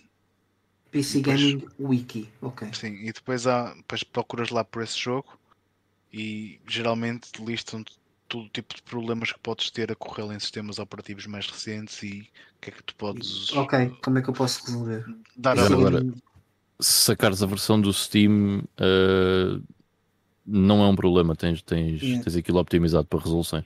Pois, eu tenho, é que- maior. tenho que o comprar, já tenho o jogo aqui, percebes? Mas É o, um o, que bocado- Sim, estás sim, a, é. o que estás a jogar é aquela versão HD ou. Não, não, não, não. É, é mesmo. Do tenho original. aqui a. Sim, o Collector's Edition, que traz já algumas expansões. Uh, peço desculpa a quem está em, em áudio, mas não vai ver a capa, mas é aquela capa amarela muito arranhosa dizer Top Games, mas pronto, tem cá os jogos, é o que importa. Uh, e é assim que eu tenho, tenho andado a jogar. Uh, e pronto, ainda vou, ainda vou no início. Tô- isto, isto é só, este Age of Empires é só para me queimar aqui um bocadinho de tempo enquanto, enquanto não chega o God of War. Uh, mas estou a gostar e estava com vontade de jogar um jogo de estratégia. Uh, o esta expansão Conquerors é focada nos, portanto, nos grandes heróis de- de- da história da humanidade. Esta primeira campanha que estou a jogar é com o Attila uh, e está a ser giro. Pronto, já estava na altura de pegar assim num, num jogo de estratégia, num, num RTS. Uh, só fazer duas menções também muito rápidas, não de jogos, mas de filmes, porque vi dois filmes que eu tenho que dizer uh, que são muito fixes, uh, que é o Shape of Water, que tem a, não é a participação, mas que foi co-realizado, se não estou em erro, com o Guilherme Del Toro, e o A Quiet Place, que também é espetacular. Se já ouviram, já viram Bird Box, uh, é isso, mas muito melhor. E pronto, uh, da minha parte é tudo. Não sei se gostariam de acrescentar uh, alguma coisa. Olhando aqui para o chat, já agora o, o Dante Sepp, e para, para quem possa ter interesse, acrescenta o- a versão do Prince of Persia, que eu há bocado perguntei da Super Nintendo, é para ele a melhor versão do primeiro jogo. Uh, é um jogo maior uh, com 20 níveis, no entanto, o segundo uh, ele diz que é melhor jogar a versão do PC. Alguma coisa queiram acrescentar? Para acabarmos o episódio? Não. That's it. Acho que não, gente.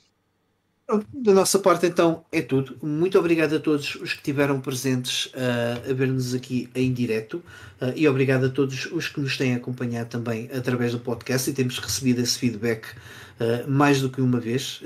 Ficamos, ficamos muito contentes. Podem nos encontrar nas redes sociais que vão estar na descrição do programa. Portanto, estamos no Instagram, no, no Twitter e no, no Facebook. Uh, e podem nos ouvir uh, em áudio, exclusivamente em áudio, no Spotify e no Apple Podcasts. Uh, áudios esses que são distribuídos via Anchor. Uh, da minha parte é tudo. Uh, desejo uma boa semana a todos e até ao próximo episódio. Tchau, tchau. Tchau, malta.